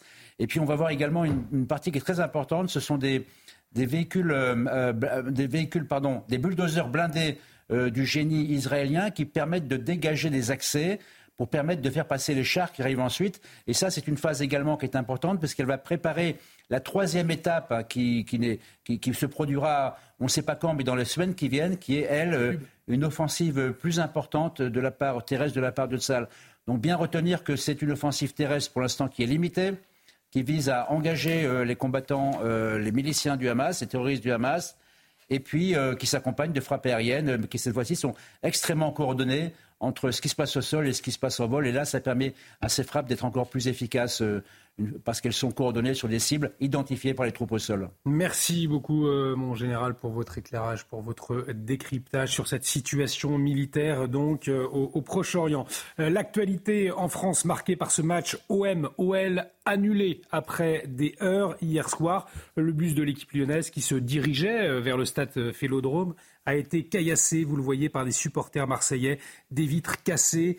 Et l'entraîneur du club, Pierre Fabien Grosso, eh bien, il a été blessé, Chana. Oui, sept personnes euh, au total ont été euh, interpellées. L'OL a annoncé son intention euh, de porter plainte et la ministre des Sports, quant à elle, souhaite que les auteurs soient retrouvés et qu'ils soient sévèrement sanctionnés. Allez, restez avec nous sur CNews dans un instant. La grande interview de Sonia Mabrouk. Sonia Mabrouk qui reçoit Sébastien Chenu, vice-président de l'Assemblée nationale, député RN du Nord. C'est tout de suite. Et place à la grande interview sur euh, CNews et Europe 1. Bonjour à vous, Sébastien Chenu. Bonjour, madame. Et bienvenue. Vous êtes vice-président de l'Assemblée nationale, député RN euh, du Nord. Sébastien Chenu, je voulais d'abord ce matin vous faire réagir à ces images en provenance du Daghestan, une province de, Russie. On y voit euh, une véritable chasse aux juifs, il n'y a pas d'autre mot, dans un aéroport pris d'assaut des dizaines d'individus hurlants et qui ont envahi un terminal pour se rendre prendre aux passagers d'un vol en provenance de Tel Aviv euh, qui faisait une, escale. La police a très vite réagi, mais il y a évidemment ce vent de, panique. Comment appréhendez-vous de telles images? Ça nous dit euh, deux choses. D'abord, la contagion euh, à l'ensemble du monde euh, arabo-musulman, puisque le Daghestan est une enclave musulmane dans la Fédération de Russie. Et donc, on voit bien que le monde musulman, aujourd'hui, se bouge et se mêle de cela, avec de forts relents, non pas seulement anti-israéliens, mais anti-juifs, antisémites. Les, les cris, les propos qui sont tenus montrent qu'ils cherchent des juifs. Et puis, ça nous montre que cet enjeu, il est civilisationnel. On peut regarder ailleurs on peut euh, faire semblant de ne pas le comprendre. C'est un enjeu de civilisation que nous avons devant nous et il va falloir y faire face de la façon la plus ferme. Quand vous dites enjeu civilisationnel, Sébastien Genieux, est-ce que vous reprenez la terminologie qui a été employée ici même, notamment euh, à votre place par euh, Michel Onfray, hier encore au grand rendez-vous par Éric Zemmour, qui parle de guerre de civilisation. Mais dans ce cas, contre qui? Quel est le bloc oui, mais le, bloc, c'est celui de la liberté face à l'obscurantisme. Qui est dans l'obscurantisme? Une grande bah, partie du monde arabo-musulman? Une partie du monde arabo-musulman. En tous les cas, nous, nous devons y faire face. Nous ne devons pas négocier euh, nos valeurs, nos sociétés, nos identités. Et l'identité française, euh, européenne même, euh, se confond probablement aussi avec les valeurs que porte Israël. Et c'est la raison pour laquelle nous devons soutenir Israël, qui est porteuse de ces valeurs face à cet obscurantisme. Évidemment, le, le refus de l'égalité homme-femme en fait partie, par exemple. Donc oui, nous avons un système de valeurs à protéger et c'est la raison pour laquelle nous devons soutenir Israël. Et plus les bombardements, euh, Sébastien Chenu, s'intensifient sur Gaza, on a vu qu'Israël est rentré dans une seconde phase, comme euh, l'armée l'affirme elle-même, plus les manifestations dites pro-palestiniennes se multiplient en Europe et singulièrement en France. Il y a eu une manifestation ce samedi, elle était interdite. Est-ce qu'il faut continuer à interdire des manifestations qui se tiennent? C'est exactement la question que j'avais posée à Elisabeth Borne. Vous allez donc continuer à interdire des manifestations qui continue à se tenir. Eh bien, ça montre d'abord euh, la faiblesse de l'autorité de l'État. Euh, si la loi n'est pas respectée, force doit euh, rester à la loi, nous, nous dit-on régulièrement. Eh bien là, on voit beaucoup bien de verbalisations. Hein. Oui, des verbalisations, mais enfin la manifestation s'est tenue. Qu'auriez-vous Eh bien, on empêche les accès à la place, je crois, la place de la République. ça fait partie des choses. Si on ne sait pas interdire une manifestation, alors il faut la laisser se tenir, parce que je pense qu'on est perdant sur tous les tableaux. On laisse des manifestations avec des cris très anti-israélien. Vous dites on laisse. Vous le gouvernement laisse. Euh, le gouvernement se montre incapable. Mais vous savez, le fait que le gouvernement soit incapable, c'est pas une nouveauté. Incapable de tenir la rue, incapable d'assurer l'autorité de l'État. On l'a vu lors des émeutes, on le voit au quotidien. Les Français le vivent dans leur sécurité. Donc évidemment, il ne sait pas, il ne peut pas interdire une manifestation. Gérald Darmanin n'en est pas capable, le refuse et préfère finalement laisser la rue aux mains de ceux qui crient à quelques centaines de mètres du Bataclan à la Wagbar, euh, quelques jours après l'assassinat du professeur Bernard. Eh bien voilà où nous en sommes dans notre pays, un pays dans lequel la loi n'est pas respectée, mais dans lequel l'État nous démontre sa faiblesse, son incapacité à faire respecter la loi. Lors de cette manifestation samedi, je le rappelle interdite, le député hein, NUPES Thomas Porte a été interrogé, même poussé dans ses retranchements par le journaliste euh, Frédéric Aziza, et il finit par dénoncer, je cite ses propres mots, euh, Thomas Porte, le terrorisme d'État d'Israël. Terrorisme, le mot qu'il n'emploie pas pour qualifier le, le Hamas. Que pensez-vous, je veux dire, de votre collègue euh, à l'Assemblée nationale? C'est évidemment pas le même euh, parti, mais c'est quand même, il siège sur les mêmes bancs. Bien sûr, ça fait longtemps qu'on ne se fait plus d'illusions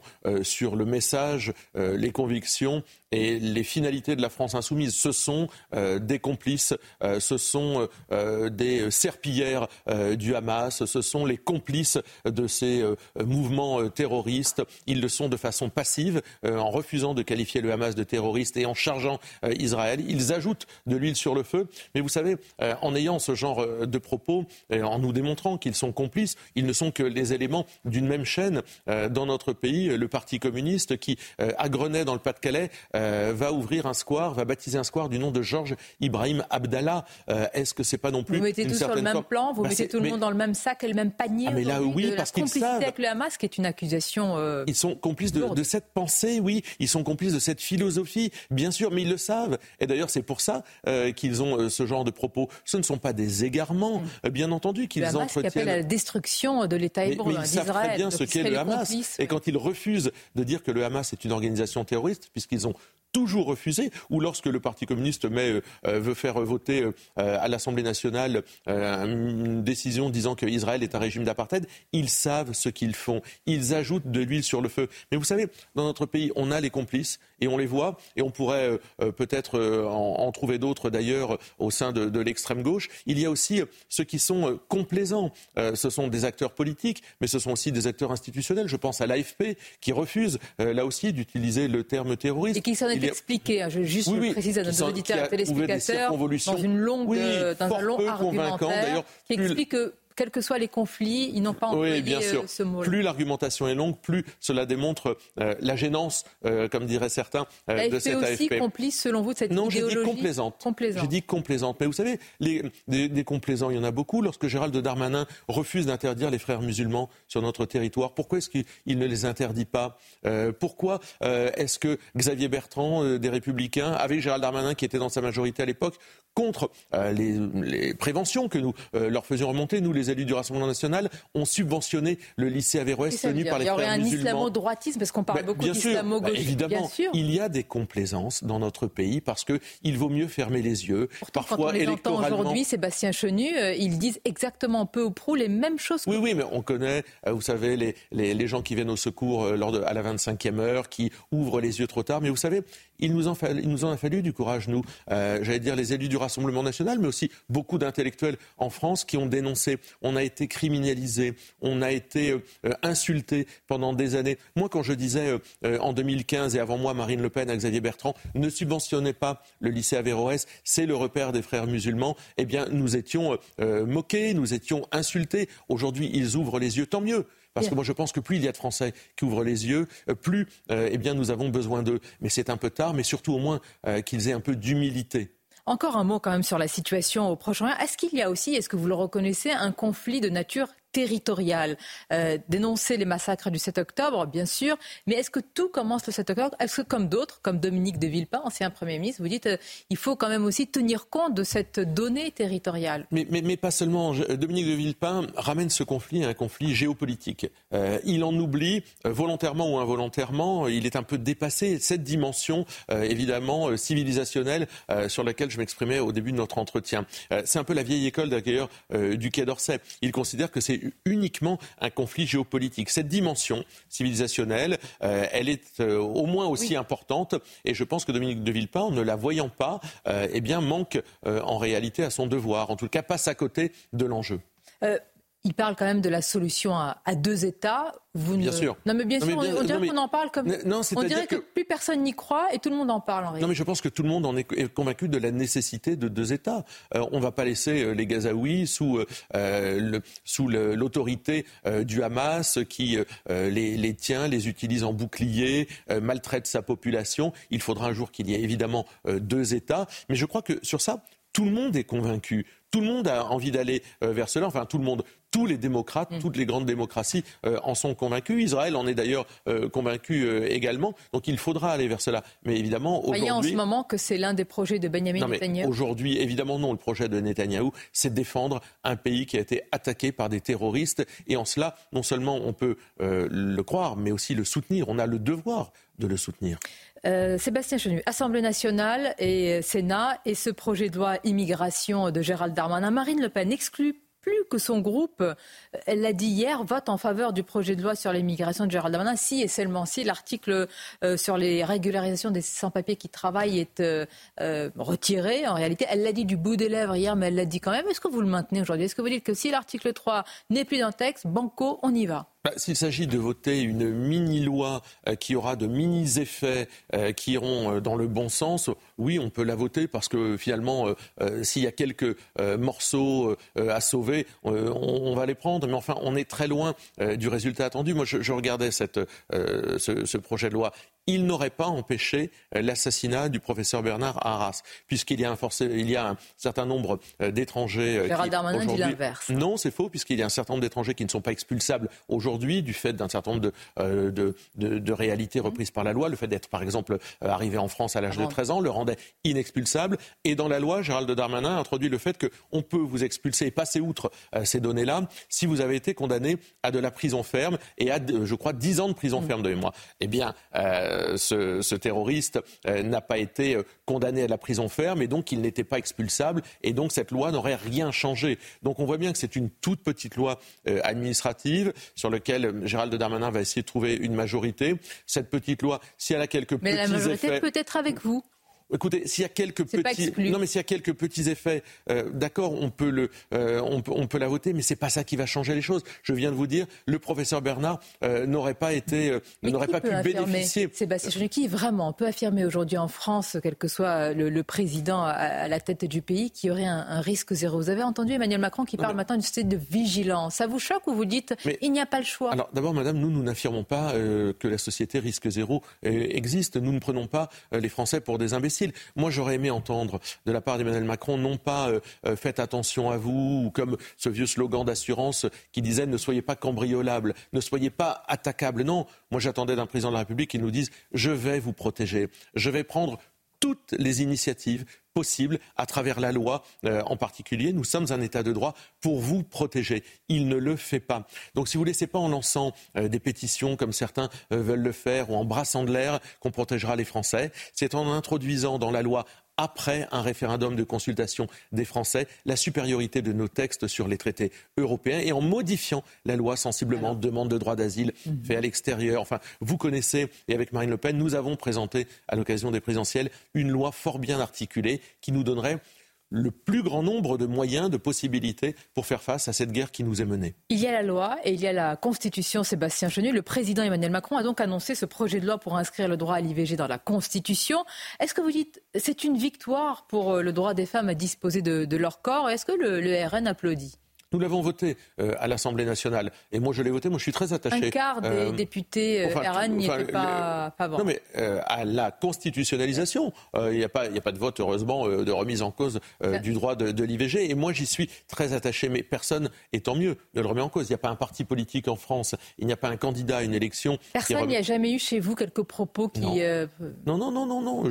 Caroline Parmentier, en 2018, dit après avoir génocidé les enfants français à raison de 200 000 par an, doit maintenant les remplacer n'était pas député, n'était pas parlementaire. Euh, donc, on peut avoir, non mais des gens peuvent avoir un avis. Il y a des gens qui, en, vertu de leurs convictions euh, religieuses, ont un avis euh, sur l'IVG. Quand on est parlementaire, on doit prendre des responsabilités, celle de protéger ce droit, mais maintenant le constitutionnaliser, le mettre dans la Constitution, sincèrement, n'apporte pas grand-chose. Et j'ai quand même le sentiment qu'on est un peu à côté des réalités que vivent les Français aujourd'hui, le pouvoir d'achat, l'insécurité, l'immigration. C'est une diversion pour vous du président ah, bah, Il y a chez le président de la République toujours des tentations euh, pour euh, essayer de regarder ailleurs, nous amener sur d'autres chemins. Nous sommes attachés euh, de façon imprescriptible à ce droit, mais est-ce que l'actualité commande de réunir le Parlement en congrès au printemps prochain pour cela?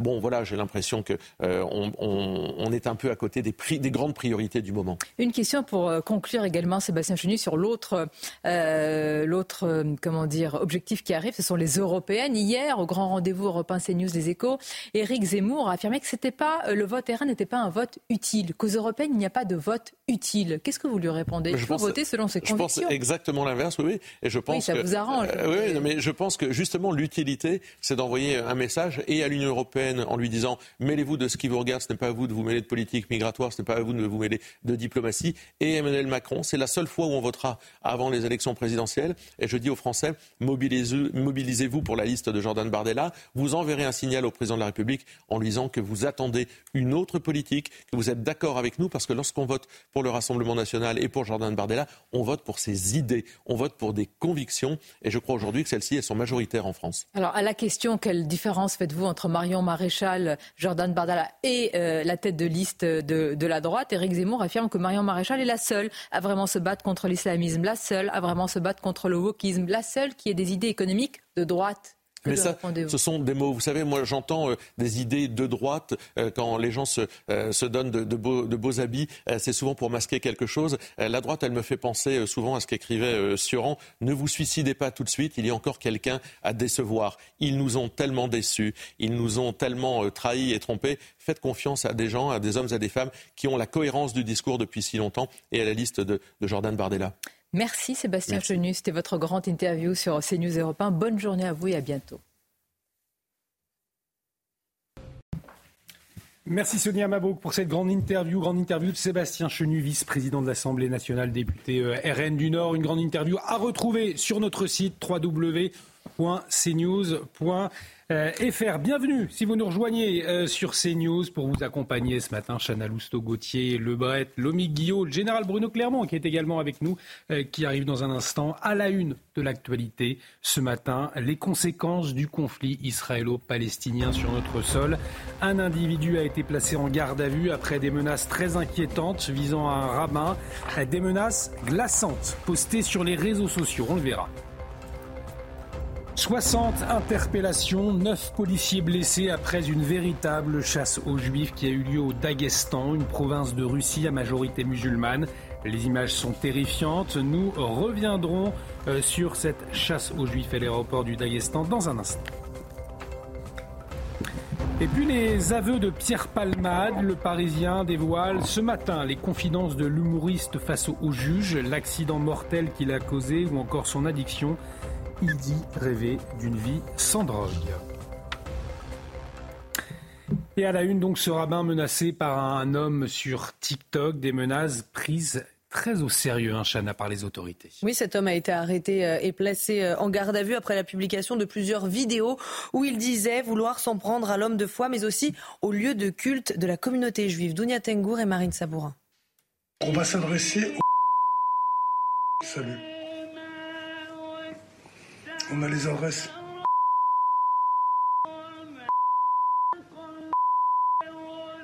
Tu vois, on parle pas beaucoup. J'espère que tu as compris. Le nom et l'adresse d'un rabbin divulgués sur les réseaux sociaux par cet homme interpellé ce week-end. Dans cette vidéo visionnée près de 30 000 fois, l'individu menace très sérieusement le rabbin. Des menaces de, de l'ordre on a les adresses, indiquant des villes où le rabbin pourrait se trouver. Euh, on ne parle pas beaucoup, mais j'espère que tu as compris avant que cela devienne bien plus compliqué. Des menaces qui interviennent alors que plus de 700 incidents antisémites ont été recensés en l'espace de trois semaines seulement. Des actes qui visent désormais la communauté religieuse. Ce sont des hommes de foi euh, qui ne sont pas concernés normalement par ce type de comportement et se retrouver au plein milieu de menaces aussi graves et aussi dangereuses, aussi angoissantes, bien évidemment, c'est pas leur quotidien, mais euh, confiant, confiant parce que justement la police est intervenue, parce que la justice est saisie. Dans ces vidéos publiées sur TikTok, l'individu ciblait également des lieux de culte juifs, se filmant notamment devant des centres culturels israélites de la région parisienne. Euh, des menaces alors que près de 800 euh, actes antisémites en 21 jours euh, se sont déroulés selon les derniers chiffres du ministère de l'Intérieur. Une recrudescence signe d'un climat hostile hein, à l'égard de la communauté juive en France, une communauté qui vit même dans la terreur aujourd'hui. On va en parler avec Sarah Waklil, vice-présidente de l'Union des étudiants juifs de France. Bonjour. Bonjour. merci d'être avec nous ce matin. Je le disais, près de 800 actes antisémites en 21 jours. On voyait ces menaces de mort glaçantes hein, euh, visant à Ramin très clairement depuis le 7 octobre. vous sentez que l'atmosphère a changé en France? Ah oui, bien sûr, euh, que ce soit euh, dans les rues ou bien sur les universités, là où finalement c'est aussi beaucoup notre, notre champ. Les, les, étudiants juifs ont peur, ils sont inquiets. pour certains, ils enlèvent leur kippa, pour certains, ils enlèvent leur mezouza des portes pour ne pas être identifiés. Aujourd'hui, le climat depuis le 7 octobre, il est compliqué. On, certains arrêtent d'aller en cours pour ne pas être identifié comme juif, pour ne pas risquer euh, d'être euh, attaqué parce que juif, euh, comme si être juif, c'est être israélien. Donc finalement, tout ce qui se passe là-bas, les juifs en sont responsables et on en arrive à faire finalement de la chasse aux juifs, comme ce qui s'est passé à Daghestan, mais on en parlera peut-être un peu plus tard. Il y a eu cette manifestation pro-palestinienne samedi, elle était interdite. Mhm. Pourtant, des milliers de personnes se sont rassemblées, scandant Israël un terroriste. Quand vous voyez des députés d'extrême gauche présents qui tiennent ces propos, qui refusent du parler du Hamas comme d'une organisation terroriste, ils ont une part de responsabilité dans la montée de ces actes antisémites depuis le 7 octobre. Bien sûr, évidemment, en tant que député de la République, on est censé avoir un message qui est clair. Lorsqu'une manifestation est interdite, elle est interdite, on ne s'y présente pas. Euh, encore moins on l'étale sur les réseaux sociaux, puisque certains en ont quand même fait état sur leur réseau en disant je serai là et je suis fier d'y être quand même, ils attisent l'antisémitisme. Ils, euh, ils envoient aussi euh, de plus en plus, ça, envoie les gens vers, vers l'extrême droite finalement. Donc, ça renforce l'antisémitisme euh, au sein de l'extrême gauche et ça euh, euh, renforce aussi l'envie d'aller vers l'extrême droite chez les Français. Donc, finalement, c'est très grave. Il y a une responsabilité très grave là-dedans qu'un député, que plusieurs, enfin qu'un député, en l'occurrence LFI, se, montre et s'affiche dans une manifestation pro-palestinienne interdite. On a vu ces images terrifiantes ce matin, cette chasse aux juifs au, Daghestan, dans cette province de Russie.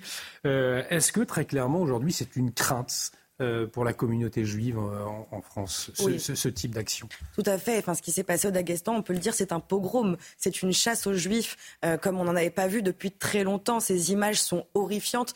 lorsque on en a pris conscience, il y, a, un sentiment de, volonté d'alerter la, communauté internationale et surtout, l'UEJF a, a, tweeté hier de demander l'asile pour ces, en France pour ces juifs pour pouvoir les protéger. Que finalement, la Russie évidemment, protège tous ses citoyens, y compris les juifs, puisqu'ils sont citoyens quand même euh, de la Russie, euh, et que s'ils ne se sentent pas en sécurité, que la France euh, puisse les accueillir et les, mettre en sécurité. Ils se sentiraient mieux en sécurité en, France malgré la montée des actes antisémites Oui, je le crois. Je le crois parce que le gouvernement quand même soutient soutient les, Juifs de France. Vous censez soutenu aujourd'hui par le gouvernement. Oui, tout à fait, tout à fait la, situation aujourd'hui euh, est quand même celle, euh, évidemment, de, peur vis-à-vis euh, de manifestations pro-palestiniennes à laquelle, honnêtement, j'aimerais pouvoir assister pour pouvoir apporter mon soutien aux victimes du terrorisme et vis-à-vis du, du enfin de, pardon, des victimes du Hamas, mais également vis-à-vis de des soutiens de n'importe quel meurtre. Un, enfant qui meurt, c'est très grave, peu importe que ce soit en Israël mm. ou, en Palestine. Je ne peux pas y assister. Euh, ça, fait peur. Pourtant, le gouvernement, à travers le discours de, Macron en Israël, à travers le, discours de Gérald Darmanin il n'y a pas longtemps à Créteil, de euh, prise de position euh, par, les, par les ministères également, et notamment celui de l'enseignement supérieur, rassure euh, honnêtement rassure. Et la justice, parce que finalement, 800 actes antisémites, on n'a pas euh, euh, encore de, chiffres qui nous sont parvenus. Néanmoins, est-ce que vous avez le, sentiment que la justice est, suffisamment sévère pour condamner ces actes? Oui, ou en, tout cas, pour l'instant, je dirais que c'est en cours que, euh, au fur et à mesure, euh, euh, quand même, les actes, il y a quand même un nombre d'interpellations, de verbalisations qui sont assez importants quand même sur cette manifestation. Il est vrai qu'on préférait qu'une manifestation interdite ne rassemble personne. maintenant la, justice fait peu à peu son travail dans la, limite euh, des, lois euh, aussi, et, donc euh, du respect aussi de chacun. Avant de vous libérer, peut-être cette dernière question, c'est les synagogues, les écoles de confession juive sont protégées depuis des années. Valérie Pécresse, la présidente de l'Île-de-France, veut davantage hein, sécuriser les écoles. c'est une bonne solution selon vous ou il faut aller plus loin? Je pense qu'effectivement, euh, il faut tout faire pour protéger euh, les, citoyens français, euh, notamment juifs, qui sont particulièrement attaqués aujourd'hui. La, haute vigilance, finalement, elle a commencé le 7 octobre et on, l'a remercié directement parce que c'est vrai que c'est une situation qu'on n'apprécie pas forcément hein, d'avoir des militaires devant nos écoles et nos synagogues. C'est pas une situation très agréable. On se sent plus en danger euh, quand on a, enfin, bien que, mais quand même il y a ce sentiment de si on a besoin de renforcement, ça veut dire que quand même on n'est pas très en sécurité. Pourtant, euh, ça rassure aussi. Euh, donc euh, oui, toute mesure de vigilance est la bienvenue pour qu'on puisse enfin se sentir en, en, sécurité, qu'on se retrouve en sécurité en France et qu'on puisse mener une vie normale et qu'on arrête d'avoir peur. Je vois les, images en ce moment qui passent sur cette porte brûlée. Euh, je, connais beaucoup de monde qui, par la suite, ont décidé d'enlever leur mezouza et leur kipote et, enfin, leur kippa. C'est afférent. Une situation euh, inquiétante, dramatique. Merci à vous, Sarah Ouaklil, d'avoir accepté notre invitation. Je le rappelle, vous êtes présidente de, vice-présidente de l'UEJF. l'Union des étudiants juifs de France. Euh, vous en parliez hein, justement, les États-Unis qui condamnent vigoureusement ce matin les manifestations antisémites au euh, Daghestan. Euh, oui, hier, un aéroport de la République russe dont la population est majoritairement musulmane a littéralement été euh, pris d'assaut par une foule anti-Israël. Drapeau palestinien à la main, des dizaines d'hommes ont envahi le terminal ainsi que le tarmac à la recherche de passagers d'un vol en provenance euh, de Tel Aviv. 60 personnes ont été euh, interpellées, 9 policiers blessés. L'aéroport restera fermé jusqu'au 6 novembre. Régis Le Sommier était en direct avec nous dans la matinale à 7h30. Je vous propose d'écouter sa réaction. Ce qui, est, assez euh, effrayant, c'est-à-dire que c'est un, pays, euh, le Daghestan, que vous l'avez très bien montré sur la carte, euh, qui se trouve quand même extrêmement loin d'Israël. Et, le, simple, la simple information comme quoi un avion qui contiendrait des passagers israélites a, suffi à déclencher ce, type de, de comportement. On va s'intéresser euh, à présent, Chana, à l'arrivée prochaine du navire le, Tonnerre, un euh, navire de guerre français euh, qui a été envoyé pour en soutien humanitaire à la, aux Gazaouis. Oui, le navire a quitté Toulon mercredi dernier après l'annonce du président Emmanuel Macron en visite en Égypte. Général Clermont avec nous. Quelles conditions doivent être réunies pour que l'aide humanitaire puisse se déployer? Évidemment, d'abord, euh, on a compris que ce bâtiment, euh, le déploiement s'inscrivait dans la volonté euh, d'aider les habitants de Gaza, en particulier puisqu'il peut embarquer un hôpital de campagne, hein, ce qui est le cas, donc il va arriver très prochainement. Maintenant, entre embarquer un hôpital de campagne et mettre l'hôpital de campagne à disposition des habitants de Gaza, ça ne va pas du tout, être la même chose, hein, puisqu'il faut un certain nombre d'autorisations qui pour l'instant n'existent pas. Donc la situation humanitaire, on est, tout le monde en est conscient, se dégrade à l'intérieur de la bande de Gaza. Euh, les dispositions sont mises en place pour que le jour où on puisse autoriser euh, la sortie de Gazaoui ou l'entrée euh, d'équipes médicales à l'intérieur de, la bande, de la bande de Gaza, ça puisse être activé. Euh, je rappelle aussi qu'il est important de comprendre que le tonnerre n'est pas tout seul. Le tonnerre, c'est un bâtiment de guerre, on le voit, 200 mètres de long, très gros, euh, avec une possibilité d'emporter à l'intérieur des PC de commandement, un hôpital, des véhicules, mais également de poser un grand nombre d'hélicoptères au-dessus. Il va rejoindre une armada, qui est une armada d'une cinquantaine de navires de guerre, hein, de 13 pays différents. Et cette armada, elle, a deux buts. Le premier but, c'est de dissuader l'Iran d'intervenir, euh, de tenir l'Iran à distance, et en particulier de ne pas activer le Hezbollah. Et puis le deuxième but, qui n'est pas dit, mais qui est réel, c'est en cas de dégradation de la situation, de pouvoir procéder à des évacuations de ressortissants de tous les pays qui sont dans la région. Euh, ça aussi, c'est une priorité des États d'évacuer les ressortissants. Merci, mon général, pour votre éclairage. Euh, l'inquiétude des familles des otages également euh, en, Israël. Je vous propose d'écouter le témoignage d'une mère rongée par l'inquiétude après la disparition de sa fille. Mia, 21 ans, est entre les mains des terroristes du Hamas depuis le 7 octobre dernier, Chana. Et cette franco-israélienne se trouvait à la rêve partie lorsque l'organisation terroriste a attaqué Israël. Et sa mère, Keren, a accepté de témoigner sur CNews ce matin. Voyez ce reportage exclusif de nos envoyés spéciaux Anne-Isabelle Tollet et Olivier Gangloff avec le récit de Tony Pitaro. Les traits tirés, Keren ne dort plus depuis que sa fille franco-israélienne Mia a été kidnappée par les terroristes du Hamas lors de la rêve partie du 7 octobre. Tout ce que je sais, c'est la vidéo diffusée par le Hamas il y a une semaine et demie, et depuis rien. Rien sur elle, à part ce que j'ai vu dans cette vidéo, et là, j'ai su qu'elle avait besoin d'une nouvelle opération et des soins médicaux. Avec le pilonnage incessant mené sur la bande de Gaza, l'angoisse redouble pour Keren qui préfère se couper du monde. Je vis au jour le jour, je ne regarde pas la télévision. Mes amis me disent lorsqu'il se passe quelque chose d'important, mais en fait on ne sait rien. Keren a rencontré le président Emmanuel Macron lors de sa visite en Israël et même si elle ne doute pas de son engagement sincère, rien ne soulage son insoutenable angoisse. Je suis sûr qu'il fait tout ce qu'il peut, mais c'est trop gros. La crise est trop grande. Elle préfère ne pas s'exprimer sur la tragédie militaire de son pays ni sur l'odieux chantage du Hamas. Toute la situation est dangereuse maintenant. Chaque minute est dangereuse. Nous vivons un grand danger. Quand Mia a été kidnappée le 7 octobre dernier lors de la rave party par le Hamas, Keren a monté une opération de communication pour que le visage de sa fille Mia soit affiché comme ici dans tout le pays. L'actualité en France marquée également ce matin par les aveux de Pierre Palmade, publiés par nos confrères du Parisien pendant un interrogatoire de trois heures devant un juge. Euh, en septembre dernier, eh bien l'humoriste s'est livré sur l'accident de voiture euh, qu'il a provoqué. Souvenez-vous, c'était le 10 février, Chana. Alors on va regarder euh, deux extraits ensemble. D'abord, je suppose un épuisement de fatigue totale, un déport comme ça. Je suppose que je suis tombé de fatigue après trois jours de consommation de drogue sans dormir. Pierre Palmade qui revient également sur sa culpabilité concernant la conséquence de ses actes. Je suis horrifié de savoir que je suis la cause de tout ça. J'ai bousillé la vie d'une famille je m'endors et je me lève avec ça, sincèrement.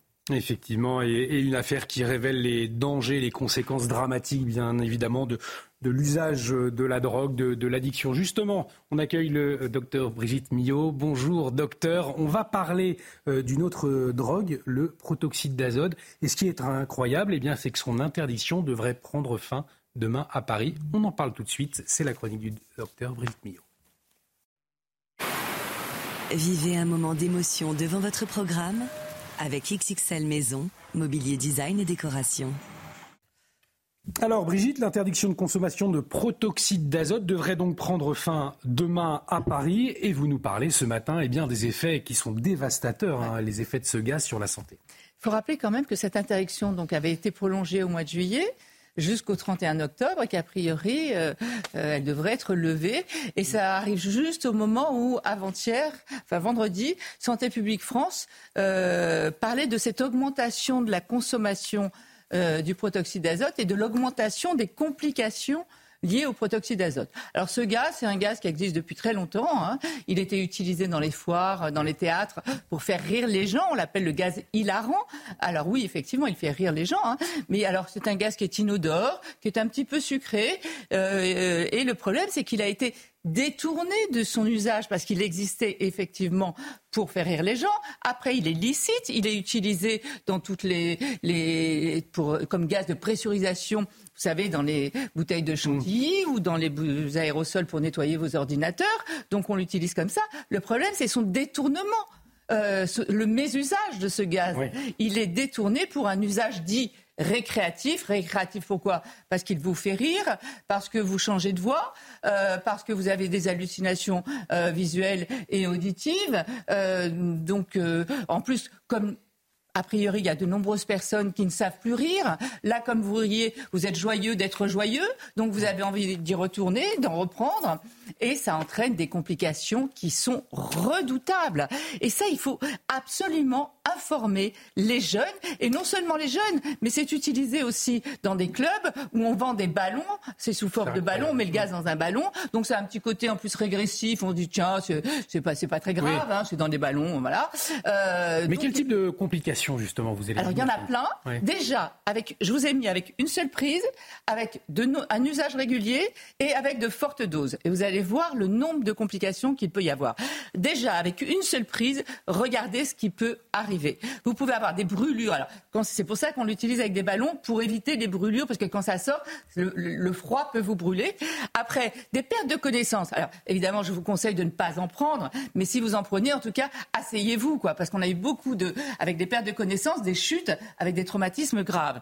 Euh, une asphyxie, vous pouvez être totalement, mais totalement asphyxié. Là aussi, je vous conseille de ne pas en prendre, mais si vous en prenez, respirez de l'air entre euh, deux bouffées, des pertes de réflexe de tout et déglutition. Pardon. Là, c'est ce qui peut vous arriver en une prise. Donc déjà, c'est quand même euh, énorme.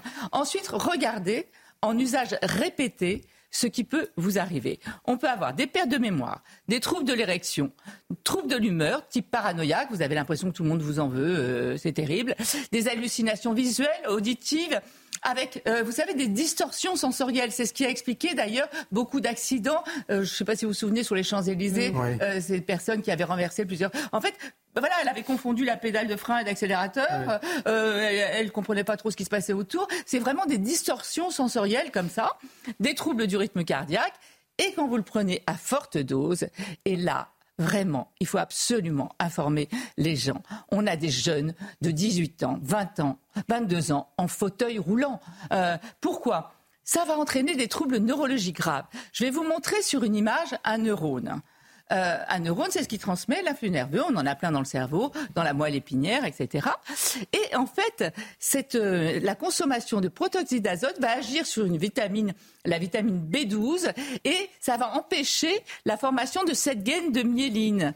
Et cette gaine de myéline, c'est elle qui permet la conduction de l'influx nerveux. C'est un petit peu comme les gaines sur les fils électriques, vous voyez. Mmh. C'est ce qui, et on, on aura exactement les mêmes signes que dans une sclérose en plaques. Tout le monde connaît la sclérose en plaques, où c'est la gaine de myéline qui est aussi atteinte. Et là, on va avoir les mêmes signes. C'est-à-dire qu'on peut avoir des, troubles sensitifs, mais des troubles moteurs. Et je vous le disais, on a des jeunes en fauteuil roulant. Et en plus, le drame, c'est que sur les consommations comme ça à forte dose, parfois les signes arrivent un mois, deux mois, trois mois après. Donc il y a une formation à faire auprès des jeunes, il y a une formation à faire auprès des médecins aussi, parce qu'ils se retrouvent avec des jeunes qui arrivent avec des troubles neurologiques graves, mais sans savoir vraiment d'où ça vient. Donc toujours demander s'il y a eu des prises de protoxyde d'azote avant. En plus, après, je vous ai mis d'autres signes. Euh, une anémie, pareil, parce que la vitamine B12, c'est elle qui permet la fabrication des globules rouges, donc on ne va pas en avoir, des troubles psychiques et des troubles cardiovasculaires. Alors, deux minutes de rire, ok, mais pour se retrouver en fauteuil mm. roulant après, non. Euh, donc je crois qu'il faut vraiment informer, en parler, en famille, expliquer tout ce qui se passe avec ce, ce gaz hilarant. Et puis je, je, ne sais pas ce qui va se passer pour l'interdiction, mais enfin, en tout cas, on le voit. Alors, la difficulté, elle est là, c'est que c'est un gaz qui est à la fois licite, euh, et, et, et, et, pourtant classé comme substance vénéneuse. Enfin, c'est là aussi toute la difficulté. Voilà. C'était votre programme avec XXL Maison, mobilier design et décoration. Et c'est avec ces explications, merci Brigitte Millot, effectivement une alerte, attention à, ces gaz, ce protoxyde d'azote, euh, parlez-en et attention aussi aux, plus jeunes. Euh, L'actualité continue sur CNews, bien évidemment, avec l'heure des pros. C'est Pascal Pro tout de suite. On se retrouve demain. Un grand merci Brigitte Millot, merci Chana Lousteau, merci mon cher Gauthier. Demain, Olivier. Karine, mon général, on se retrouve demain.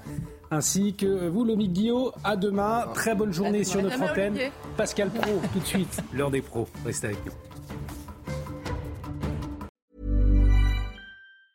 Hi, I'm Daniel, founder of Pretty Litter. Did you know cats tend to hide symptoms of sickness and pain? I learned this the hard way after losing my cat, Gingy. So I created Pretty Litter, a health monitoring litter that helps detect early signs of illness by changing colors, saving you money and potentially your cat's life. Pretty Litter is veterinarian developed, and it's the easiest way to keep tabs on your fur baby's health right at home. Go to prettylitter.com and use code ACAST for 20% off your first order and a free cat toy. Terms and conditions apply. See site for details.